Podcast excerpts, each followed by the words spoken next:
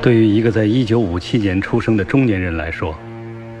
这半个世纪以来经历的许多事情，都是始料未及的。有些是隆重的开幕，结果却是一场闹剧；有些是开场时是喜剧，结果却变成了悲剧。在悲喜交加的经历中，我走到了二十世纪的末叶，一幕幕开场的锣鼓，一曲曲落幕的悲歌，如今都已随风而去。唯有那轻轻的一声叹息，住在我的心里。看着我的眼睛，怎么了？你骗我，梁亚洲，这也是你爱人养的吧？拿走。梁亚洲离不了婚，他不是喜新厌旧的人，他是喜新不厌旧。你们谁我都对不起，我有罪，我该死。我早就他妈该死！我这他妈什么玩意儿？我这。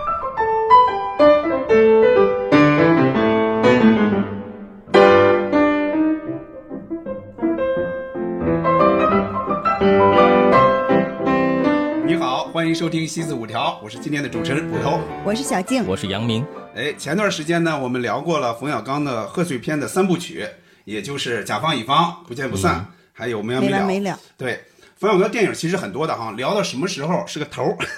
是不是需要每一部都聊？我们呢，听崔老师的，孙老师谁啊呀、崔老师，谁呀 崔永元，崔老师， 嗨，就是聊到什么时候是个头儿呢？现在还没有完全决定哈。嗯，但是我们至少是决定了，接下来要仔细聊两部的，一部是我们今天要说的，这个就是《一声叹息》。嗯，下一步聊什么啊？你们可以猜 猜，大家可以猜猜啊。行了，那咱们还是从那个台词猜猜猜开始啊。嗯，但是我这儿要提前说一下啊。因为《一声叹息》它不是完全的喜剧，它甚至甚至是带有悲剧性的，嗯，所以这些台词呢就不像咱们之前哈、聊的那些相声啊、小品啊，包括冯小刚的这个前几部喜剧哈、那么多的喜剧的包袱在里边了，好吧？啊，咱们先先做一个大概的一个提醒哈、嗯，行嘞，那开始哈、好那我我先问小静了啊，好的听这个啊，欧洲也就这样了，没准还不如呢。你去过欧洲吗，姐？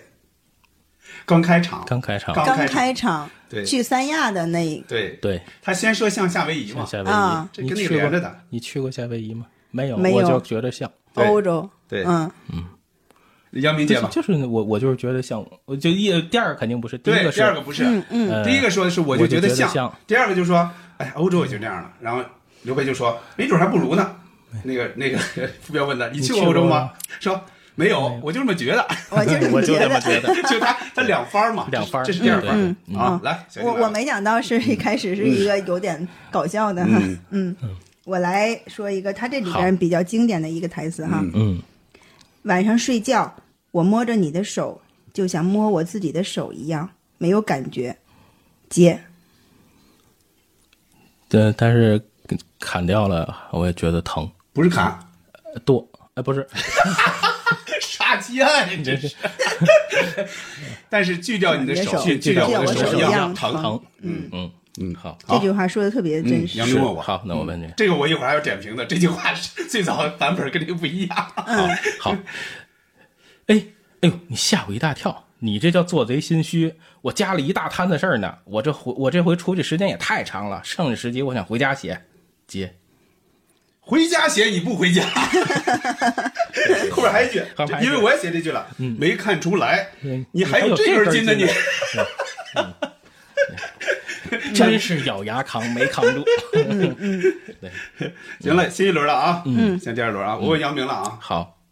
这个非常简单的啊，嗯不是非常简单，是这个话简单，不一定能接的简单啊。嗯，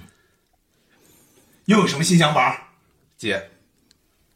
我提示一下啊，对对是您给点语境他们他们看完别人装修，他们出来哦，我知道了，我知道了，我知道了。啊，我我再来，我再来，嗯嗯，又有什么新想法？ 呃，拆呃拆，对，咱们也弄个，现在还种一下鼻子，对，咱们也弄那才知我有点没听清，我什么看那版没字木幕，对啊对对嗯对啊我看那版没字说幕，拆，咱也换雀木的，啊，对雀我目雀的目的嗯啊，因为他不是要给他弄大书房嘛，对吧？对对对嗯对对，去别人家看完之对，看后，嗯完之后他就把自己的又拆掉，那个实际就是冯小刚他们家，是吗？就是反正是跟纪录片里的那个是、是一样的。哦对对装修啊还是、是很有品位的。对对对对对。嗯，这个人民问小静，好，我的小心肝儿呢？睡了，睡了，嘿，可不是嘛，都十点了，我弄几个饺子吃，想好几天了。看着我的眼睛，怎么了？你骗我，我我不明白，你不明白，粘上毛你比猴还精，你不明白？不，你这没头没脑的，他就是真猴也不明白呀、梁亚洲，你是一个好编剧，姐，但不是一个好演员。对还是对对对啊对，，但是我我是把那个前面那句嗯对给写了，我也写了我写他真就猴是那真块儿猴儿，我我写真猴那也不块儿，明白呀，对，他对，嗯就真猴那块儿不明白。但我就怕那嗯样不好接，我才甩了那。其实我那接字儿写的就在这儿，啊你看你，别这么多顾虑。 就是 别我那么多顾虑啊。行行行，嗯，好好，小静问我，嗯，年轻的时候有贼心没贼胆儿，等到老了贼心贼胆儿都有了，姐贼没了， 这话多让人什么伤心还是什么贼又没了。啊？贼又没了，嗯这又没了，嗯，这话说的多伤感多呀！伤啊！上个啊，多伤感啊！对嗯，我我其实这得个承认是你写的吧？这这这是我这写的，让人对对这对。这比那什么大河向东流，这不是欺负有欺负我是吧？ 那前面咱应该咱仨开场先唱个《公主人》，祖国。好，行了啊， 哎，嗯好，新一轮我问小静了啊，反过来了啊，嗯听这个啊，哎，这是一点包袱没有了啊。嗯，女儿含泪的目光落在我的心上，无论白天黑夜，这双眼睛总是望着我，使我的勇气都化为乌有。我以为我是奔向新生活，接他的他的独白，嗯嗯，就在地铁里走那段，嗯嗯嗯，嗯我能想起来，嗯就是他意思应该就是是一个不堪的一个生对活的开始，是这个意思啊，是对，这意思。大概具体嗯字儿能明白不太吗清楚了。 我还没找着呢，我我快我 呃这。你你不会把每句都写上了吧？对不，我台本儿我拿来了我对我我的我我把他的那个他所有独白都整理出来了，哦就是那个我意想思就是，呃，就就是那意思就是，反而就进了另一个深渊吧，就是大概那我意以思为我是奔向新生活，实际上我是走上了一条叫绝绝路，绝路对对对，一条绝路，对，嗯，好，小静问吧。我来这句啊，听我说句话，肺腑之言，千万千万别走我这一步。她就是一仙女儿，你也得忍了，姐。这台词大全，你再翻过来。 不是我在我在我在在想， 我以为就落在这你这一仙女上那人，呃，后边又补一句，呃后边后边又补补了一一句句，嗯，这不能再接，没忍住了是吧？我来吧，我来来吧，吧来吧，嗯，再说世界上哪有仙女啊？大概是这意思。对，再说哪有仙女哎，儿？再说哪有仙女啊我？要捂捂着脑袋说的，嗯对，就他把前面说完，他又又又把这句给否了嘛。是是是，嗯那好有没我有我我问您哈，啊，别慎着了，上去吧，没有过不完的河，呃，上去吧，没有过不去的河，就是骂你两句，你听着不就完了吗？得让人出出这口恶气。我不是怕他闹，我就是觉得他肯定特别的寒心，寒心那是肯定的啊，好好哄哄，深刻的检讨一下，姐自己犯下的滔天罪行嘛，是嗯是这也进，自己犯下的滔天。好吧？ 后边还有吗？呃，没没没了，就是多多过分都不算过。哎，对对对，行嘞，嗯好，好，杨明听我这个啊，好这这这你就不用看词儿了，没问题 了。嗯嗯，你这儿不是五星级酒店吗？ 五星级酒店也查这个呀，姐。五星儿也是五星红旗下的五星儿，小静说五星儿也是五星红旗领导下嗯的五星儿，：“站好喽，哎，你怎么也在这儿？ 感觉他干嘛俩呢，感觉他俩是不是认识的？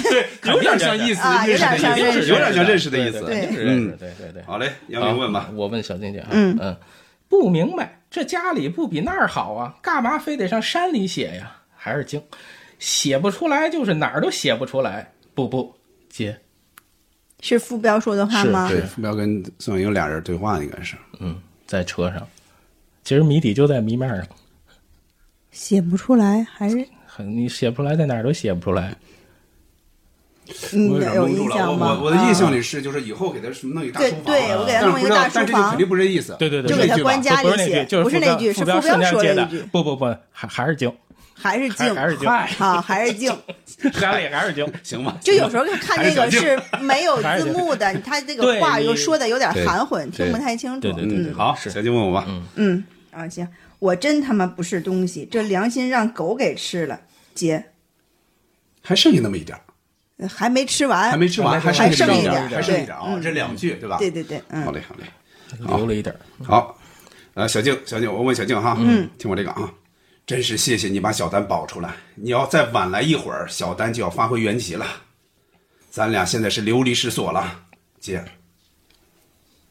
他们在车里，车里让对嗯大伟要说一句话，一扭头还小包袱，嗯对，有个小包袱，一扭头，那意思就是，你看，嘿，你还别说，人民警察给孙小英出了口气啊哦， 对，对对对对对，想起来了，咱们人民警警察察算是给宋小英出了气 了，然后就被客人笑。嗯哎，你们问，好，我问杨明吧，是是啊是，嗯，你们是什么关系？我们是爱人，爱人，爱人这个词儿在法律上无法确定，太含糊。姐，那不就给轰到楼下去了吗？不是我忘了，我忘了还有一句词儿了，这是谁说的？这句词儿警察察，警察说的，法律只承认夫妻关系。哦，是有啊这么，一句对对对是有这么对一对，句，这是句 是是，精彩吗？这句挺精彩的，我觉前得面那句我觉得精彩，啊就前面那句就法爱律人不承对认啊，我比较含糊。啊，对，来那来那就，行，那那我问不得，来个有时效性的啊。嗯，一进门我就觉得你不对劲儿，那你说事儿还能拿来投资，那投资方也太不开眼了。这不东北人实在。再说刘德伟怎么，再说刘德伟不呃，再说刘德伟还不定怎么跟人吹呢。姐，说我得了诺贝尔奖也不一定，大概是这意思啊。说我得过诺贝尔文学奖啊文学奖啊文学奖还不一定啊，也不一定对应个景儿。啊好，嗯，行嘞，好，听我这个啊，我最后一个了啊，嗯，听我这个啊，好我问杨明了啊，嗯，这应该还好。小英，你看我这牙是不是长歪了？冲 亮，姐，牙长歪了能治，心长歪了就没得治了。嗯，对吧？意思不错。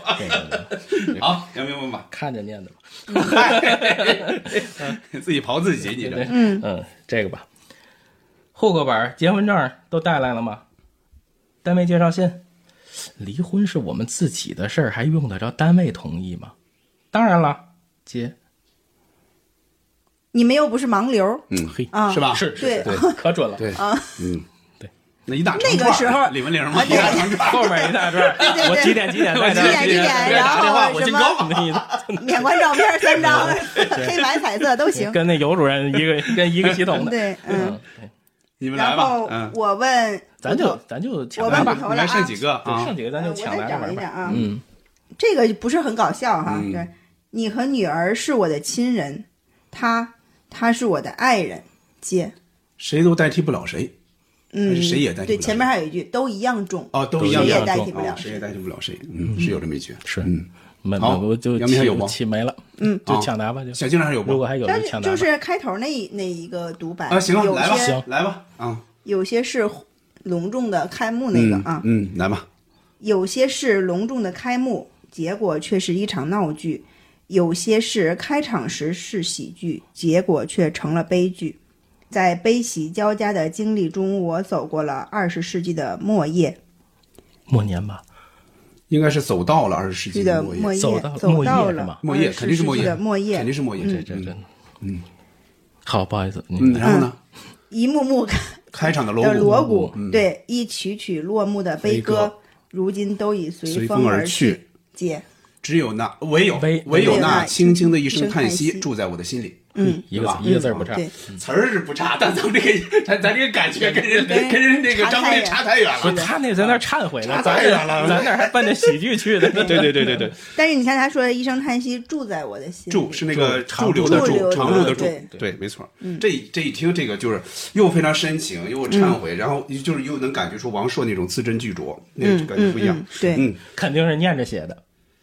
呃，肯定是念着念着写写的肯定是吧肯定是写着念的是吗？写着念念哦着念着写直我明直白到明白直明到白通顺了再他他过他会来回倒腾，对他对写的对时候。嗯特别特别嗯好，行嘞，那咱们猜猜结束哈。那我先简单介绍一下这个电影哈，在咱们开始聊这个具体的一个剧情和台词之前啊，一声叹息》是二零零零年的九月份上映的，所以说它不是贺岁片。嗯，呃，导演当然是冯小刚了，主演是张国立、刘培和徐帆。说的什么事儿呢？是编剧梁亚洲年过四十，结婚大概十几年吧，和这个妻子宋小英有一个女儿。他在三亚写剧本儿这个过程中，梁亚洲和助理应该叫助理吧，是吧？李小丹产生了这个感情。回京之后，两人就发生了关系。后来他们俩这个关系被宋小英识破了，夫妻俩人就开始谈离婚的事儿。但是女儿的哭诉让这俩人一时间离不了婚，梁亚洲就在情人和家人之间来回的游走。这个这个阶段持续了大概两年多。后来因为宋小英摔伤，所以梁亚洲回家照顾。这个家庭生活貌似又回到了从前，恢复了平静，但是最后有一个小悬念，对吧？这个一会儿可以再说。嗯是，嗯，行嘞，大概事儿就这么个事儿哈。嗯，行嘞，那咱们开始回忆啊。嗯，回忆，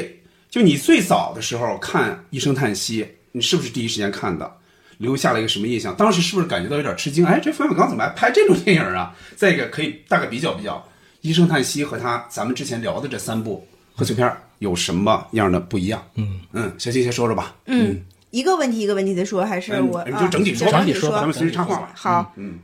这部电影因为刚才捕头说了嘛，嗯是两千年上映的电影，因为当时我还是处于高中阶段，然嗯后准备高考嘛，两千到两千零一年，所以我没有去现场看过，嗯电影院看过，然后那那时候家里还没有也没有 DVD，呃，嗯我是 VCD 那会儿 VCD 电视呃，VCD 我家也没有买，我那时候嗯只是有、有电视，因为那时候家里管的比较严，没有那个让看这些东西。嗯、我是在上了大一回去的一个暑假，然后在我嗯的鼓动下，我们家买了第一台 DVD 啊、然后当时买了一批哦那会儿已经是哦嗯 DVD 了。是 DVD，直直接就买了 DVD、啊。然后当时我买了一批影碟，嗯，就肯定也都是盗版 哈，因为正版的这里边嗯儿哎 刘大为批别判打了没批判的批判 了一回，批然判了一 回后后面还那个动不动就对保护知识产权就是对那一批里边儿，我就买了一个《一声叹息》嗯啊，然后我相当于是在大一的寒假那时候就第一次看的。嗯我我选择看这个电影是因为什么呢？嗯因为这个电影，你看咱们网上也能查到资料哈，它是一九九六年就立项嗯对要拍的， 对但是就是因为可能种种原因，它最后也没有没有通过，嗯就没拍。然后冯小刚他导拍演了呢一，段儿，啊了一段儿，拍了一拍段了儿一段就儿是叫停了，叫停了对嗯啊，对，然后他后面就开始拍这个三部曲了，然后拍完三部曲，可能就是因为冯导这个呃名声啊，对嗯还有地位也已经确立了，他我觉得他又把这个。片子重新拿出嗯来，想拍一些更适合、更更符合自嗯己想法的一个电影。然后我当时因为呃上大一嘛，我是觉得嗯、想看一些就是偏文艺一点的片嗯子，就是不不想老看那些搞笑的了，所以我才选了这个这个片儿。就是，但是它又不是说特别的文艺，就不像我们看到很多国外那种文艺片儿吧，就是那么的文艺。它就是也是介于现实和危机之间的两纪种纪录片儿结合还的挺一生活的还个是挺手生活的嗯法。对，所以这还是比较好接受的。嗯，然后呢，我觉得冯导就是他和这个贺岁片有有什么区有有那个为什么会转到这个嗯这个片子上呢？我觉得他应该他其实一直都想。在这种类型和这种故事型的片嗯子里边去探索，因为你看他呃拍过的像《情商》呀，就是《嗯月亮背面》呀，背面还有还有这还有这个《一声叹息》，它其实都是属于这个嗯有点儿关注于人的这个情感和这种比较底层的欲望的这种挖掘，所以我觉得他可能是就是他这这种片子看给给人看起来，他不会让观众很舒服，就是这个就是这个人，而且电影里人物关系也是呃不让自己舒服，也不让对方舒服，就是有点虐的这样的这些这这这种情感，所以我觉得冯导他他在追求这样的片子上，他是有一个自己的一个执念的，所以嗯他拍完商业化的一个片之后，他就转到这里这这种放出这样的一个作品来，我觉得也是合理的，有有道理的啊。嗯所以那个呃，他可能就是在不想再取悦观众了，都是想自己拍一个符合自己想法他的很片早，好子。像很早想拍，然后嗯给叫停之后，人就告诉他，你你把那第三个拍了，拍完那个，我我让你再拍那个，嗯他就是嗯嗯捏的那样一股劲儿。，对对，嗯嗯，杨明，嗯，好你好嗯好，呃，我我我是这这片子最早我爸看的碟，但是我看不进去，觉得闷。嗯嗯，但是这个风格呢，我觉得也不能那会说儿太小了，看不太懂。对，看看不 太懂，对对，就不能说吃惊，但是也感觉就是他风格变了，就是跟其实我现在看起来哈，其实就是跟着他们的文字跟影视剧在成长，可是发现其实他们一直在给我们探路。呃，就是现在用年龄跟这个阅历去感受，就是觉得，嗯，就能理解他们说的每一句话。呃，这三相比这三部曲，这个相对外在的这种嗯就好理解的这个幽默，这一声叹息反过来是拍内心的，而且是那种惶恐感很强的。嗯，呃，他探寻的特别真实，而且那个就刚才我们提到的那个旁白，就是一直在娓娓道来，而且是很强的，就是忏悔、无奈，然后还有那种警惕感。呃，而且他那个旁白是跟着他在这两年里头不断的变化，然后心态不断的在升级。嗯、那个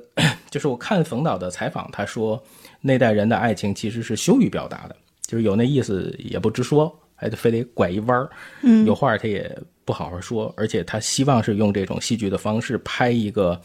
有感而发的那种对生活的向往。这是他他在一个采访里面说的。我是觉得，你看这一说的有点沉重哈，咱们可以换一个方式，就是用欢乐的方式打开这个电影哈。其实你如果按编辑部说，就是永刚遇上双双。然后你在这个香山饭店交流的时候，你又看见张明高了。对，嗯对吧？那造型跟莫言特别像。然后张明高呢，又化身刘大爷给小丹他妈送冰块去了。嗯嗯，然后又在那个人群里又找着王匡林了。又想起了那母女俩一块儿唱《与青春有关日子》的主题歌，那冯裤子就映入眼帘了。最后也致敬了，有话好好说，是吧？宋小英对同志，我想你想得你睡睡不着觉嗯着觉。对， 那如果说这个电影里面摄影是张黎，而且这个作曲就是赵继平父子嘛，这其实也对都是品质的。 赵继平和赵林，对，嗯就是品质的保证嘛。而且这个刚才我们也提到，这个电影里头，就导演心中其实发酵过挺长时间的。这就很像姜文劝他的那个话，说这葡萄，就你拍这葡萄，但你最后得给人一酒，你不能拍葡萄汁儿。呃，所以就是这个片儿有了阅历之后，你再看什么时候看，就是这一口酒就闷下去，就是是有后劲儿的那种电影。结尾就是这个悬念，我觉得留的特别妙。我不知道你们注意了吗？就是你这个影片走完了，那个还有电话铃铃声电话铃一直在，还有铃声嗯我不知道这是不是跟美国致敬美国往事，就那个电话铃是用的这么嗯长，就一直在用，一直到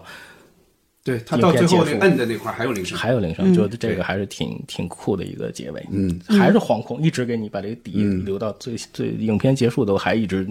你会想着，你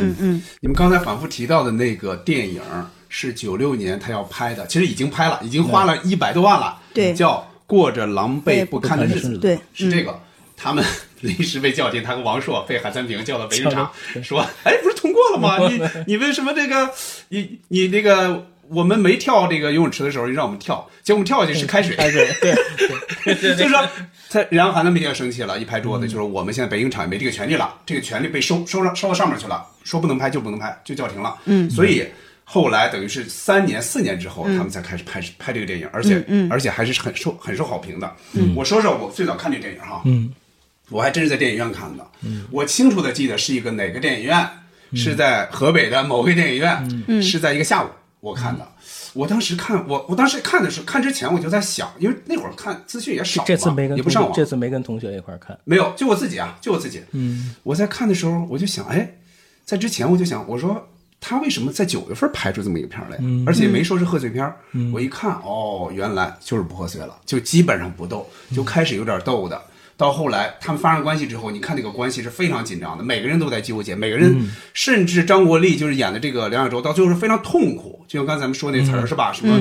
就千万千万别走到我这一步。包括他不是开始打自己嘛，打自己对嗯耳光，当着刘培就就开始跪在地上，什么我出门就撞死，就是那个地方看的，就是看的你就是很压抑，你觉得是很悲伤的那种感觉。嗯，当时确实觉得吃惊，但是很好看，很好看。我当时已经已经已经二十岁左右了嘛，基本上也能看明白，嗯，还是觉得挺好看的。在这个之后，就等后来就工作了嘛，嗯我还拉着同事一块儿看过。嗯，我专门租了那会儿，我确定是 VCD，那 会儿我还没有、啊是没吗有 DVD，而且是我两两张啊碟那种，我等于是吧零，我等于是零一年、零二年左右，我租过一次碟，就对，大概是两张碟，嗯两张碟我就跟同事一起看的。嗯，然后同事也说好，这个好。然后我还记得他在哪儿笑了啊，就是他俩要夺那个 DV 嘛。这个这啊刘培嗯啊看见他啊们之前的老录像对了，对对非要看对，非要看。刘这张力也急了，看看看看看然后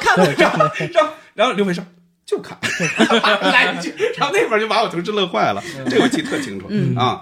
当时他们被叫停，就说内容低俗嘛，什么你们宣扬这宣扬那。但后来你看这个片儿拍出来之后，我觉得还是很受欢迎。嗯，最大的不同那就是它不是喜剧了嘛，嗯，至少不像前三部那样的喜剧，嗯嗯，甚至带有很多悲凉的那种情感。到后边你会感觉到张国立演的这个梁亚洲，他深深的那种忏悔。嗯啊，这个我是我是挺看重他这个部分的，包括他的旁白，那这真是太吸引人了。嗯我经常在他旁白经过的那些地方，就是那些那些画面里画边，面经常啊想起那些画面来。嗯比如说那个地铁地铁那个通道，地下通道嗯那地下通道不是地铁通道，地下通道那个通道，包括什么中粮啊哪儿啊，呃就是只要对对到那对些地方去，对我就北能京站感觉出来嗯嗯，包括复兴门都有这些画面嗯啊。是是是是，嗯。然后那个其他的地儿是不是都在那个就是呃白石桥啊、三里河啊，都在那一块儿？中粮的多，中粮的在中粮的多，你看很多地方都在中嗯粮，就是中粮广场那个地方，嗯嗯很嗯，多地方包括那地下通道都是那是个地地下方。通道，对，呃，白中石粮广桥场是哪个？就是就是呃建国门那儿嘛建国门那儿嘛，就建就国是门原来我中家央广场那边就是那个啊那个对附近嗯那个附近镜头非常多，嗯啊是是这样是那块儿。是他们那小区是哪儿呢？我就不知道了。对，那就那不个知道了那是一个老小区，啊我看有人说是和平里那个那个楼梯巷，但是我嗯在想，可能都是在三里河附近，不知道，我那个那个就不知道，没也没有在网上查过。嗯那可能跟他生嗯活有关。嗯他以前新房子不不是那欧陆，陆经典是在亚运村那欧边，陆经典对对欧陆经典是什么安慧桥啊什么对之类对对的，看还有那弹地幕址，都还说 有人了。弹幕写，他说谁能想到，我现在就是坐在欧陆景点哎里看这个电影。我是有一次经过，我有一嗯次是是干嘛我忘了，不知道是不是采访。那会儿采访我进小区干嘛呀？嗯反正是我在门口看到了欧陆经典，尤其看那个标志，他在上一部对那个没完没了的时啊候，那个车身上就已经对有欧那陆个就是经典的广告没了错。对没错，他对应该是一个老合是这样作伙伴。是。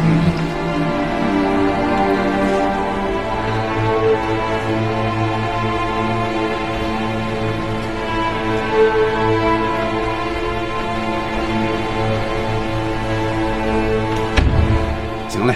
那咱们就接着说，接着说细一点了哈。嗯，说一说你印象比较深刻的一些情节或者台词。嗯，连着也说一说，有没有让你感动的一些细节？就挨个儿咱们说说吧，每个人说一个，咱随时插话吧。好嗯，小静先来吧。好，嗯嗯，有一些细节吧，我我先说一个，就是刚才我们来的时候也是谈到了这个拉链儿的这个哦，细节，因为这个电影它有两次用这个拉链儿来表现亲密关系，嗯对嗯一次就是在三亚的时候，哎，李晓丹跟同学聚会喝完酒嘛，然后脱这个上衣，它挺短的那个上衣，嗯呃，拉拉不下来，然后那个就是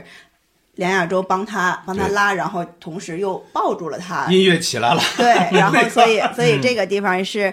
对这个亲密关系的一个比较隐隐晦的一个光那描个脖写子吧。特写那块儿，他是有一点那 回个北京感感觉在回里北面京嗯后，对对对但对，但是能确定那会儿应该是没发生关系。没有没有啊，对，然后呃。回来就在出租车上嘛，对嗯然后羽绒服的这个拉链儿又拉不起，但是这个镜头还比较奇怪，就是为什么俩人在出租车上互相这个羽绒服要要要拉拉链儿下来呢？就是其实我觉得这是李小丹故意的一个做法、哦啊，哦对，所以他就可能他而想且把他用有的是信息啊而且他用的是他也有拉锁，哎是又坏了，是吧又坏了啊！嗯对他想挽留梁老师，但是对他觉得他用一个什么样的说辞又又嗯又太直白了，嗯所以他就用这个啊，你老师你再帮我给拉一下吧，就这个过过程。同时我们也看到，就是说嗯那司机他很配合拍了一下他的手那。个手，嗯他拍一拍，他拍的一意下思是他的走手，我走了，结果他咔一然后反嗯转。然后是李晓丹主动的，就是对嗯握住了他的手，然后而且注意这时候下一个就走镜了，头，下一个镜头车出租车就走了。就就就打火最开了始嘛。看的时候，你就认为这一块儿应该是分开了，嗯结果对，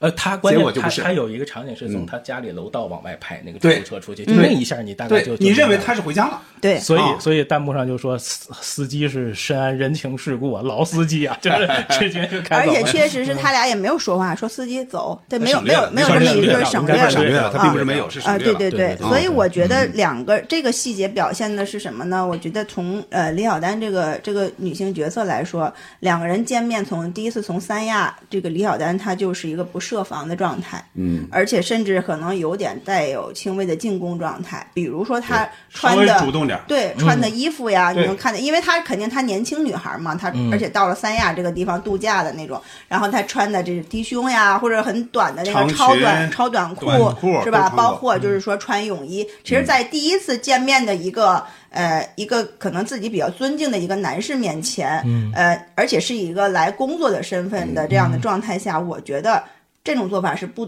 不太得体的，不妥对对，嗯所以就是。我们可以归结归结于他 年轻，但首是可先能说不妥，我觉得就是安排她就不妥，就不应该安排这么一个女助手放放在俩人屋檐下对对，在住什么东西套房，这嗯对本身对就不太对妥说对，实所以话就是嗯。这个首先他的这些做法呢，他他有一点就是说，我们不能说是非常明显的引诱吧，但是他也这些做法不太合适，而且呃，梁亚洲呢又是一个防御不那么牢固的人，他可能也是因为人到中年，好好多事情趋于平淡了，又在这么一个地方一直待了这么长时嗯间，他对于这个。很年轻的女孩儿，这个这个活力漂亮，她肯定是有些，她肯定喜欢，对吧？他不肯说定是喜欢，肯扛没定扛住嘛，他啊啊肯定是对在三亚就扛来了，没准儿对对而且对而且啊第一个那组镜头，呃，他们想单从卫生间出去，然后他俩是最后出去的，嗯就他俩又拍肩膀又笑，就是那个其实还蛮说明问题的。而嗯且他来了好几句“傻丫头”，这个对就很傻丫头很重要。这个对啊，是比较这都百爱分之八十了，这爱不比是百分之八十较了就对昵称的这样的是吧？对对爱对莲的这种昵称对，对所以就是，但是呃，所以我觉得他俩这个关系呢，可能就是开始的这个第一次见面就产生了一个互相吸引的这种好感。但是其实我没有觉得从三亚回来他们俩就这么快的就发展，我觉得可能怎么着也经过一段时间的相处。所以我我觉得从这两个拉链的细节上来说，呃，一个是李小丹她自己的有有一点过于主动，再一个就是梁亚洲也是在出租车上，我觉得那个时候是一种冲动。嗯嗯，他并不是，他只不过就是受到了这个引诱之后的一种冲动，他并并没有像他后面所说的，他真的就爱上他了，就这么的痛苦。嗯啊，所以我觉得就是，呃，他的这个情绪的变化还是有一些明显的，包括他为我觉得他真正爱上李小丹，是在他后来不断的和他吵架，他其实是把李小丹就当成了他生活中的一个另外的一个女人了，因为因为你看我们两两口子之间过日子哈，肯定会发自内心的会有一些争吵，为为什么会争吵呢？就可能就是出于我对你好，你对我好，我我就是会有这样的争吵，所以他他们两个一旦发生了吵架，这个才是两个人真正能走在一起的那个原因。如果如果我们只是身体的接触，嗯不走心，那我无没有关系和你吵不吵架，嗯你你和我闹，那你就走，你就滚蛋就好了，我就不会说是再跟你吵，再跟你去呃拉你嗯拉回锯嗯来或者什么的，就就不会产生这种这种关系。他后嗯来旁白里不也说嘛，他其实迷恋的身上的母性，然后什么对我就是就像孩子一样，嗯在他那儿对对对像一个被宠坏的孩子对，嗯他可能越来越了解他了，越来越觉得跟他那儿更舒服。而且两人互相嗯起昵称，对傻傻傻傻 啊，就这个很是重要就是那 个就是梁亚洲觉得就是在这个恋爱关系，就好像又自己又回到了很年轻的时候，就好像二十年前还没有结婚，然后对两两人的恋爱就是在这种恋爱的时候，两个人好像都是小孩儿，你你对我好，我对你好，就很简单的嗯对这样的一对个不涉一及个那些状柴米油状盐态嘛，对对不涉及对，那些，嗯嗯，嗯，杨那幂杨说幂一再个说我一说个，我说一嗯个，我直接就是，如果说让我想最深刻的情节，那就是。就是最平静的那个导火索，就是您房间的小疙瘩淋浴您淋浴的，嗯嗯您房间的淋浴喷头坏了，就这个导火索就是迅速引燃第六感。然后，而且我我印象里面，冯导说他在书里写，当时他就是在颐和园，他们住在那儿的时候，嗯，就是除就是这个经常有滴水的这个声音，然后去修，然后嗯正好把这个用到这个电影里，我觉得这个特别妙。嗯而且就是在创作上，就这这一个细节，这这简直是， 这感觉是太有生活了。然后嗯一系列的，包括那那两个服务员，就是那个小伙子还是挺正直的，那个那个姐们儿确实嗯有点儿呃愣对有点对愣，对，对按理说是不应该嗯对不应该说那话的。对对对，嗯但是但是呃，他确实设置了这个情节之后，就让整个的这个就是像多米诺骨牌一样，就一一下就倒下去了。嗯是嗯而且就是我我印象里，在这说这句话之前，他狼狈不堪的收拾屋子那个情节。都像惊悚片儿一样，就是他要把这屋子里所有的弄乱细节，对，嗯就先是先有李小丹痕迹的有东痕西嗯迹，，先收拾，再整理，再藏，藏完了不行，冰箱就是会藏在冰箱，他会想哪些东西，他可能是盲 区，嗯对就是在找那个这个这种慌乱感的时候，呃，里冰箱里里里外外，最后把书都弄好，再打乱，对，嗯哇，就跟旁边那屋子抽屉里的包括那那些个衣包服，那个包，那个电脑包，他放那里边了吗？他开始是放在窗帘后头，放在后面但是他想，那这样的话，文艺法医他就感觉这里边可能有东西，那就放在明面上，就是最最最那个不安全的地方，可能是最安全的。所以这这个他都有心理变化。对但是哎你看他啊对那个金鱼，他反应非常快。对，呃，就是嗯给女儿就是买徐的帆说他，哎，怎么还养鱼了？他说嗯啊，我就在下边给对女儿买女的，儿买的他是反对应很快。非非常对嗯感动确实是好好，确实是好编剧。然后但但大伙儿看着着急，那个弹嗯幕上会飘“你清理毛发了吗？” 就是这个，确实是你发现他这里边，他其实徐帆在进这个酒店的时候，香山饭店啊，他已经看出有点问题来了，就一看对哪儿都整整齐齐的，他就来了一句说：“哎，怎么什么时候学利索了，是吧？变利索了。”那一块儿的话，尽管他可能是个小调侃，但我估计内心可能会有点小想法了。再一个，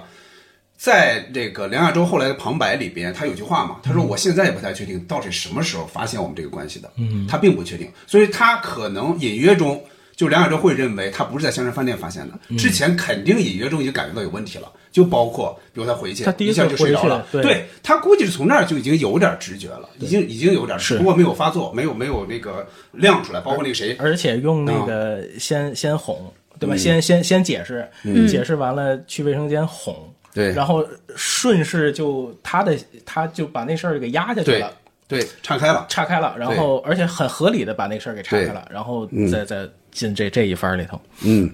行嘞，那我说一个什么呢？我说一个洗脚那块儿吧，就他给他洗脚嘛，就他他被发现了嘛，就接着刚、接着刚才杨明说这个戏，就之后的这个戏，就他俩回到李小丹那个屋嘛，嗯嗯，然后洗脚洗脚的时候，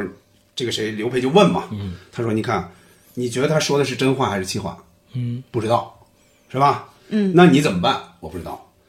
他不会真干出什么事儿来吧？他真就是什么事儿呢？是李小丹说，那我就给他掐死，把孩子对吧？掐死他来这么一句，所以那句很可怕。他说他不会真干出什么事儿来吧？然后梁亚洲又来一句，我不知道。就这三个不知道就能感觉出来，就是这个事情败露之后，就对一个男人来说，他真不知道怎么着了。如果他毅然决然觉得我跟那边没有任何感情，那好啊，非常好，他不会这样。他就像这个谁，这个这个刘大为说的嘛，对他不是喜 新厌旧的没有没有人，他是喜新不厌旧。就你十几年的感情，就是突然就还不是有那句词儿嘛，就是突然什么都不是了，就感觉特别对不起他嘛。然后还说什么那个，我最早是跟人家说要个孩子，你就不会对跑了，多久嗯不对嗯吧？来结果这对有了孩子之后我要跑，所以这个它里边这个很多词儿确实是很戳心的。嗯，确确实是，嗯，你这这个这个小静解释，啊，嗯我接着捕头说的这个哈，这个发现他出轨之后，嗯、宋小英回到了他们的老房子也好，新房子也好，他有这样一一连串的去宣泄嘛，这样的嗯一个宣泄自己情绪，然后刚包括刚才说的，就是他很急迫的去问梁亚洲。说那个你是不是离婚了，或要要要要离婚了怎么办什么的？梁亚洲说那房子给你，然后我挣的钱一半儿也给你对，然后他就问到那孩子呢？就是孩子你也不要吗？他想用孩子其实来挽留一下梁梁亚洲，然后他说说孩子也也归你，或者是也归你吧，还是说是这了意什思么？对，然后然后弄呃，宋小英说了一句，我回去就把他给掐死对，包括包括还有一句什么。我死都不怕，就别啊别说怕跟别一说个跟一个王王八八蛋蛋离离婚嗯婚了，就是她确实是反映了，就是一个已婚的妇女，就是一个已婚的女人，她当了妈妈以后，嗯还是就是说在为了维护这个家庭，她表现的这种非常强烈的这种这种保护的这个这个欲望，就是真的是一死都不不怕怕，苦，二不怕死嘛。 对，真的是死都不怕。然后他就是，就像我们可能在生活里也会说出这样的话来，你你就离开我，我真的我死都不怕，我我我保护好我的孩子，保护好我的家就可以了。然后呢因为，她的眼里是只只有丈夫和女儿。对她对她之所以就是梁朝走到这一步，当然最主要的原因是她自己嘛，嗯这是肯定的。嗯然后还有一部分外因，其实就是很多时候说的那个外因，嗯就是家里的这个人嗯气氛对你吸引力其实不那么大了。嗯确实有这个问题，就是你你看宋小英，她在哪儿的时候就感觉特别扭啊，就是说这个她一来就意思是。这这个跟你亲热一会儿嘛，对吧？在洗洗手间里，嗯嗯，不行啊，我什么什么上午刚刚刚来的，嗯嗯嗯嗯，然后这这就是又哄他，什么我下次不这样，我我对不起，这话是完全完全没必要这样说。但是你看他就是那么一个很卑微的那种状态，就是很卑微。你这个你知道为什么啊会有这个细节吗？我我觉得啊，就是我现在的理解，嗯。因为我看到很多就是一些网络上的文章写的也好，就分析哈，分析你的老公有没有出轨，嗯啊，就是说他会不会在哦很冷淡的一一段好长时间突然对你主动。如果他有这种做法，那就就说明异常嗯对嗯嗯反他而异是这常样，他心里有愧，他想用这种方式嗯来表示好像他对你还有感情，所以就是说，我觉得这个细节可能是只不过就是冯导在好多好多年前，他们就已经那个年龄已经理解了这这些东西，嗯、然后呢，就是就是他他这个一些一些台词，可能就是到我们现在才能才能感受得到，就包括他，我刚才说接着说他宣泄的这一段儿，然后那个他最后有一段就是宋小英最后有一段就是披头散发的，就就像泼妇，他不断的在给他找茬儿，就包括就是砸东西也好呀，抽烟也好呀，然后呢，但是他又。把自己这个强势说着说着，又会转成一个就是在祈求他的爱人，就是嗯他来回转，对，嗯就是说，你看，你看你，他不就是比我年轻点儿吗？就是谁谁能永远年轻呢？嗯就是你以后，他还是站在对方的角度去说，你以后有个病有个三儿，那不还是得让我们来伺嗯谁伺候你你啊？吗？还不对是我，还有啊，女儿，闺你女嘛？对，嗯对，所以他就是一直在这个吵架，在在这种呃祈求啊嗯和和驱赶这两个两个情绪里边儿去那个去来来回跳，但是最后我们看到他那个砸东西，不断的砸，两人不断的吵架，然后镜头是转到那个女儿女儿在哭被窝里哭，嗯对就是两。就是我当时就感觉，就是看在看这不个得里边儿，我嗯是看不得我那个是流流泪的，就我看到就这个不镜信头。以后你有个病有个灾儿，他能伺候你。万一你要是瘫在床上，你不还得指着谁呀、不指着我吗？我还得指着你闺女吗？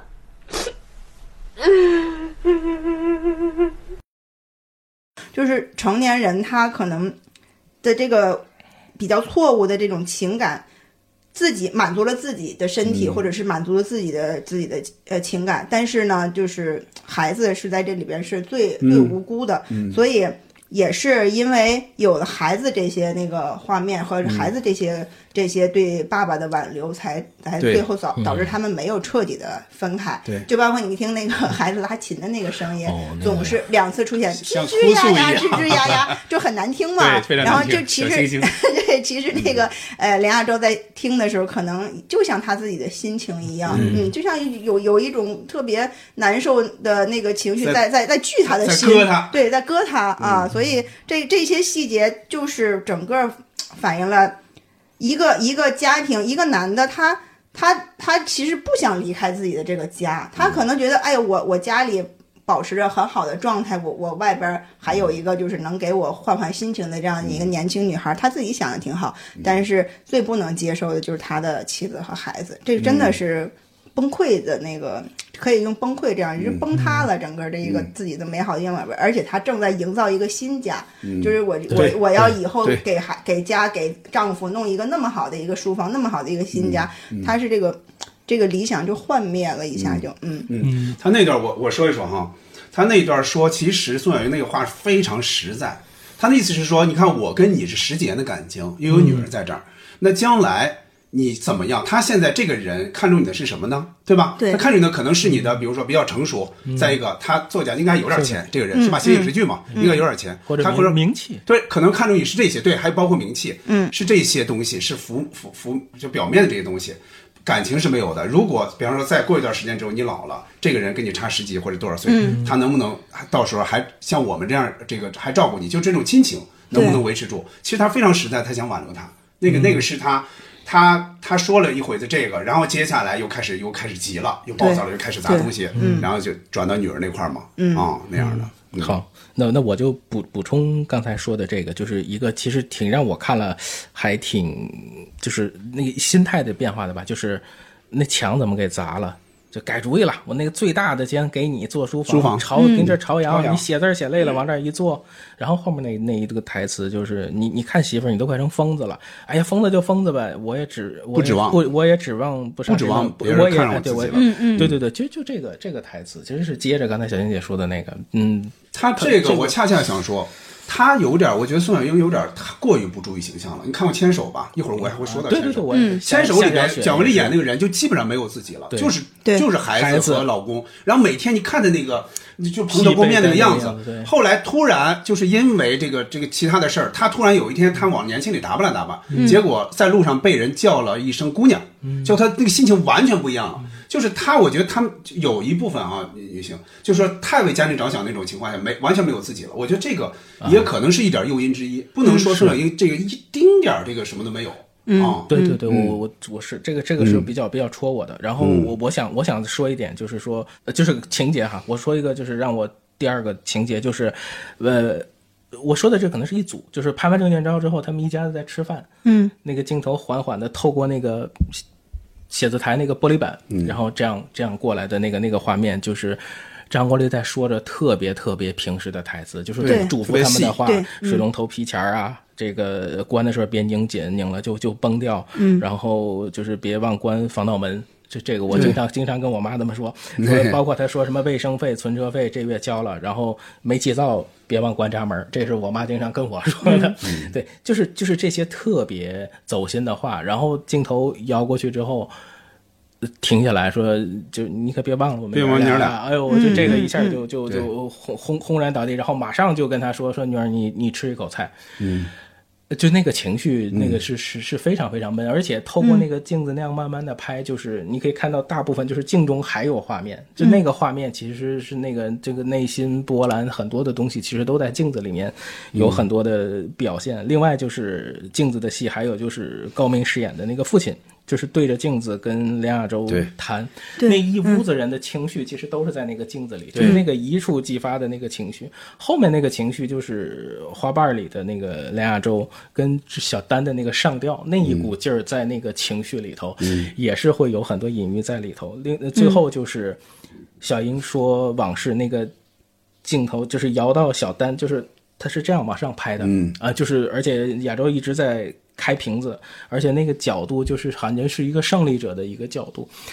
呃，那三杯酒放在那儿，然后他们拿起来喝，就是那个镜中人的心理。我觉得这几场戏里面的那些镜子，是我会会想到很多，或者说，呃，就是拍摄手法上，我觉得是往内心里头拍，这个是我很喜欢这个剧的其中的一个点。嗯，他们碰杯的时候，你发现了吗？ 张国立想 给李小丹碰，李小丹不理他，他也说明一点问题。很很多嗯就他已经决定退出了，他能看出来，就是宋小英她非常高。她来的时候，你看，首先非常宽容对这个人，对一他一想这个人肯定是李小丹，对嗯，就就是第三者嗯当然请他进来，那意思是而你，而且那啊景别他高高在上，对那个景俯拍，对他们俩就在对下面，就是那种那那个那个景别已经就你在看这儿的时候，你你就会觉得宋小英应该应该不会再说后边的软话了。但你看他前面说的那些，嗯回忆自己年轻的时候，这个是什么？这个就是人的经历啊，就两个人的感情是怎么建立起来的啊？自己年轻时候是什么样，十几年的感情是怎么建立起来的？意思是你能比吗？就大概把这些非常嗯的这个安静平静的说出来，但内心肯定是很多波澜。但是说完这些之后，他马上又说说也该散了，也该散是这了样又对嗯结果来了这么一句又，我当时看的时候我还想，他这句话到底什么意思？我觉得这他是欲擒故纵。对，我觉得他肯定完全自都是反己着来的对是胜券在握了，但我非要点你这么一句，对对对嗯意思你是破坏者，你是一个入侵者、闯入者啊，嗯他他一头一尾两句话全是反着说的，对，嗯，对这个很厉害。是这样。嗯我再说一下刚才小静在说台词的时候那个哈，就是摸了你的手，就摸我的手一嗯样，然后锯你的手就跟锯我的手一样疼。这句话 最早写本子的时候写的是腿，哦 就你看那摸写腿吗写腿的话，说实话。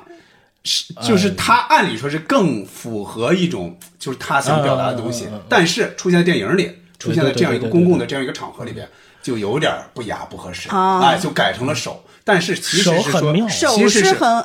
嗯，怎么说呢？你对，咱们经常说什么摸你的手，就啊像左手摸右手。对但是我觉得，如果生活真实的两口子嗯说，就外人谁都不知道，这个说腿其实是更对的，嗯其实是说腿的，不应该是说手。但是在电影里就得出现的是手，哦对 改了的，这是改了嗯的嗯。我再说一个，嗯，说一个就是喂药那块儿。 啊，嗯这个我跟我妈一起看过，就这一段，就整个这个片儿我跟我妈一起看过啊。在看这儿的时候，我觉得不好意思，我觉得有点不好意思，就是他为了嗯您药您就他跟起小不孩来儿嘛似，的对他啊那会儿他他不用吸管，他也不对嗯用吸管，可能没有吧，家里是吧？结果他对嘴对嘴喂他药嘛，喂他水嘛。哎，我妈看这个时候嗯说：“哎呦。” 您 就变成月月嗯了，然后我我也觉得不好意思，哎呀，我我忘了有这个情节了，嗯哎。结果这个这个月月就上就就上床了嘛，上床了对说对那句哎呀话哎呀这个这个这个说什么妈妈妈摔摔得得好， 对，嗯这句话说的，哎呀，哦简直而是且是悄悄和爸爸哎说对的，对，妈妈说怎么这说么的。说呀？说说，哎，我你这他摔了就可以跟爸爸一起睡了，嗯因为因为没有这个事儿，因为本来这是个这是个小灾难嘛，相当于是吧？一对嗯一个人这这摔坏了，把腰摔坏了，但是你看对他来说是一个好事，对孩子来说童言无忌，但我觉得这句话太好了，嗯，是。我我我有点，我所以就我说我我补充一点吧，嗯就是说孩子这事儿，孩子那个还有就是藏鞋，就是那个是让我对觉得我是我是看了文字之后就知道，说是他把鞋藏在被子里了，藏在他自己那个小床的被子里对。我那个就对看了就受不了。电影对是电影里没说电影是没电影里没说电影他只是找不着对他的可能什么鞋，他说他把爸爸所有鞋都藏在那个被嗯自己的被子里，自己的床上了。哦，那个对完全受不了。是有这个，是有这个，对，嗯包括那一段嘛，就是我刚才说那个话，不就是在这个之后出现的嘛？就是女儿含泪的目光。 对对对对对，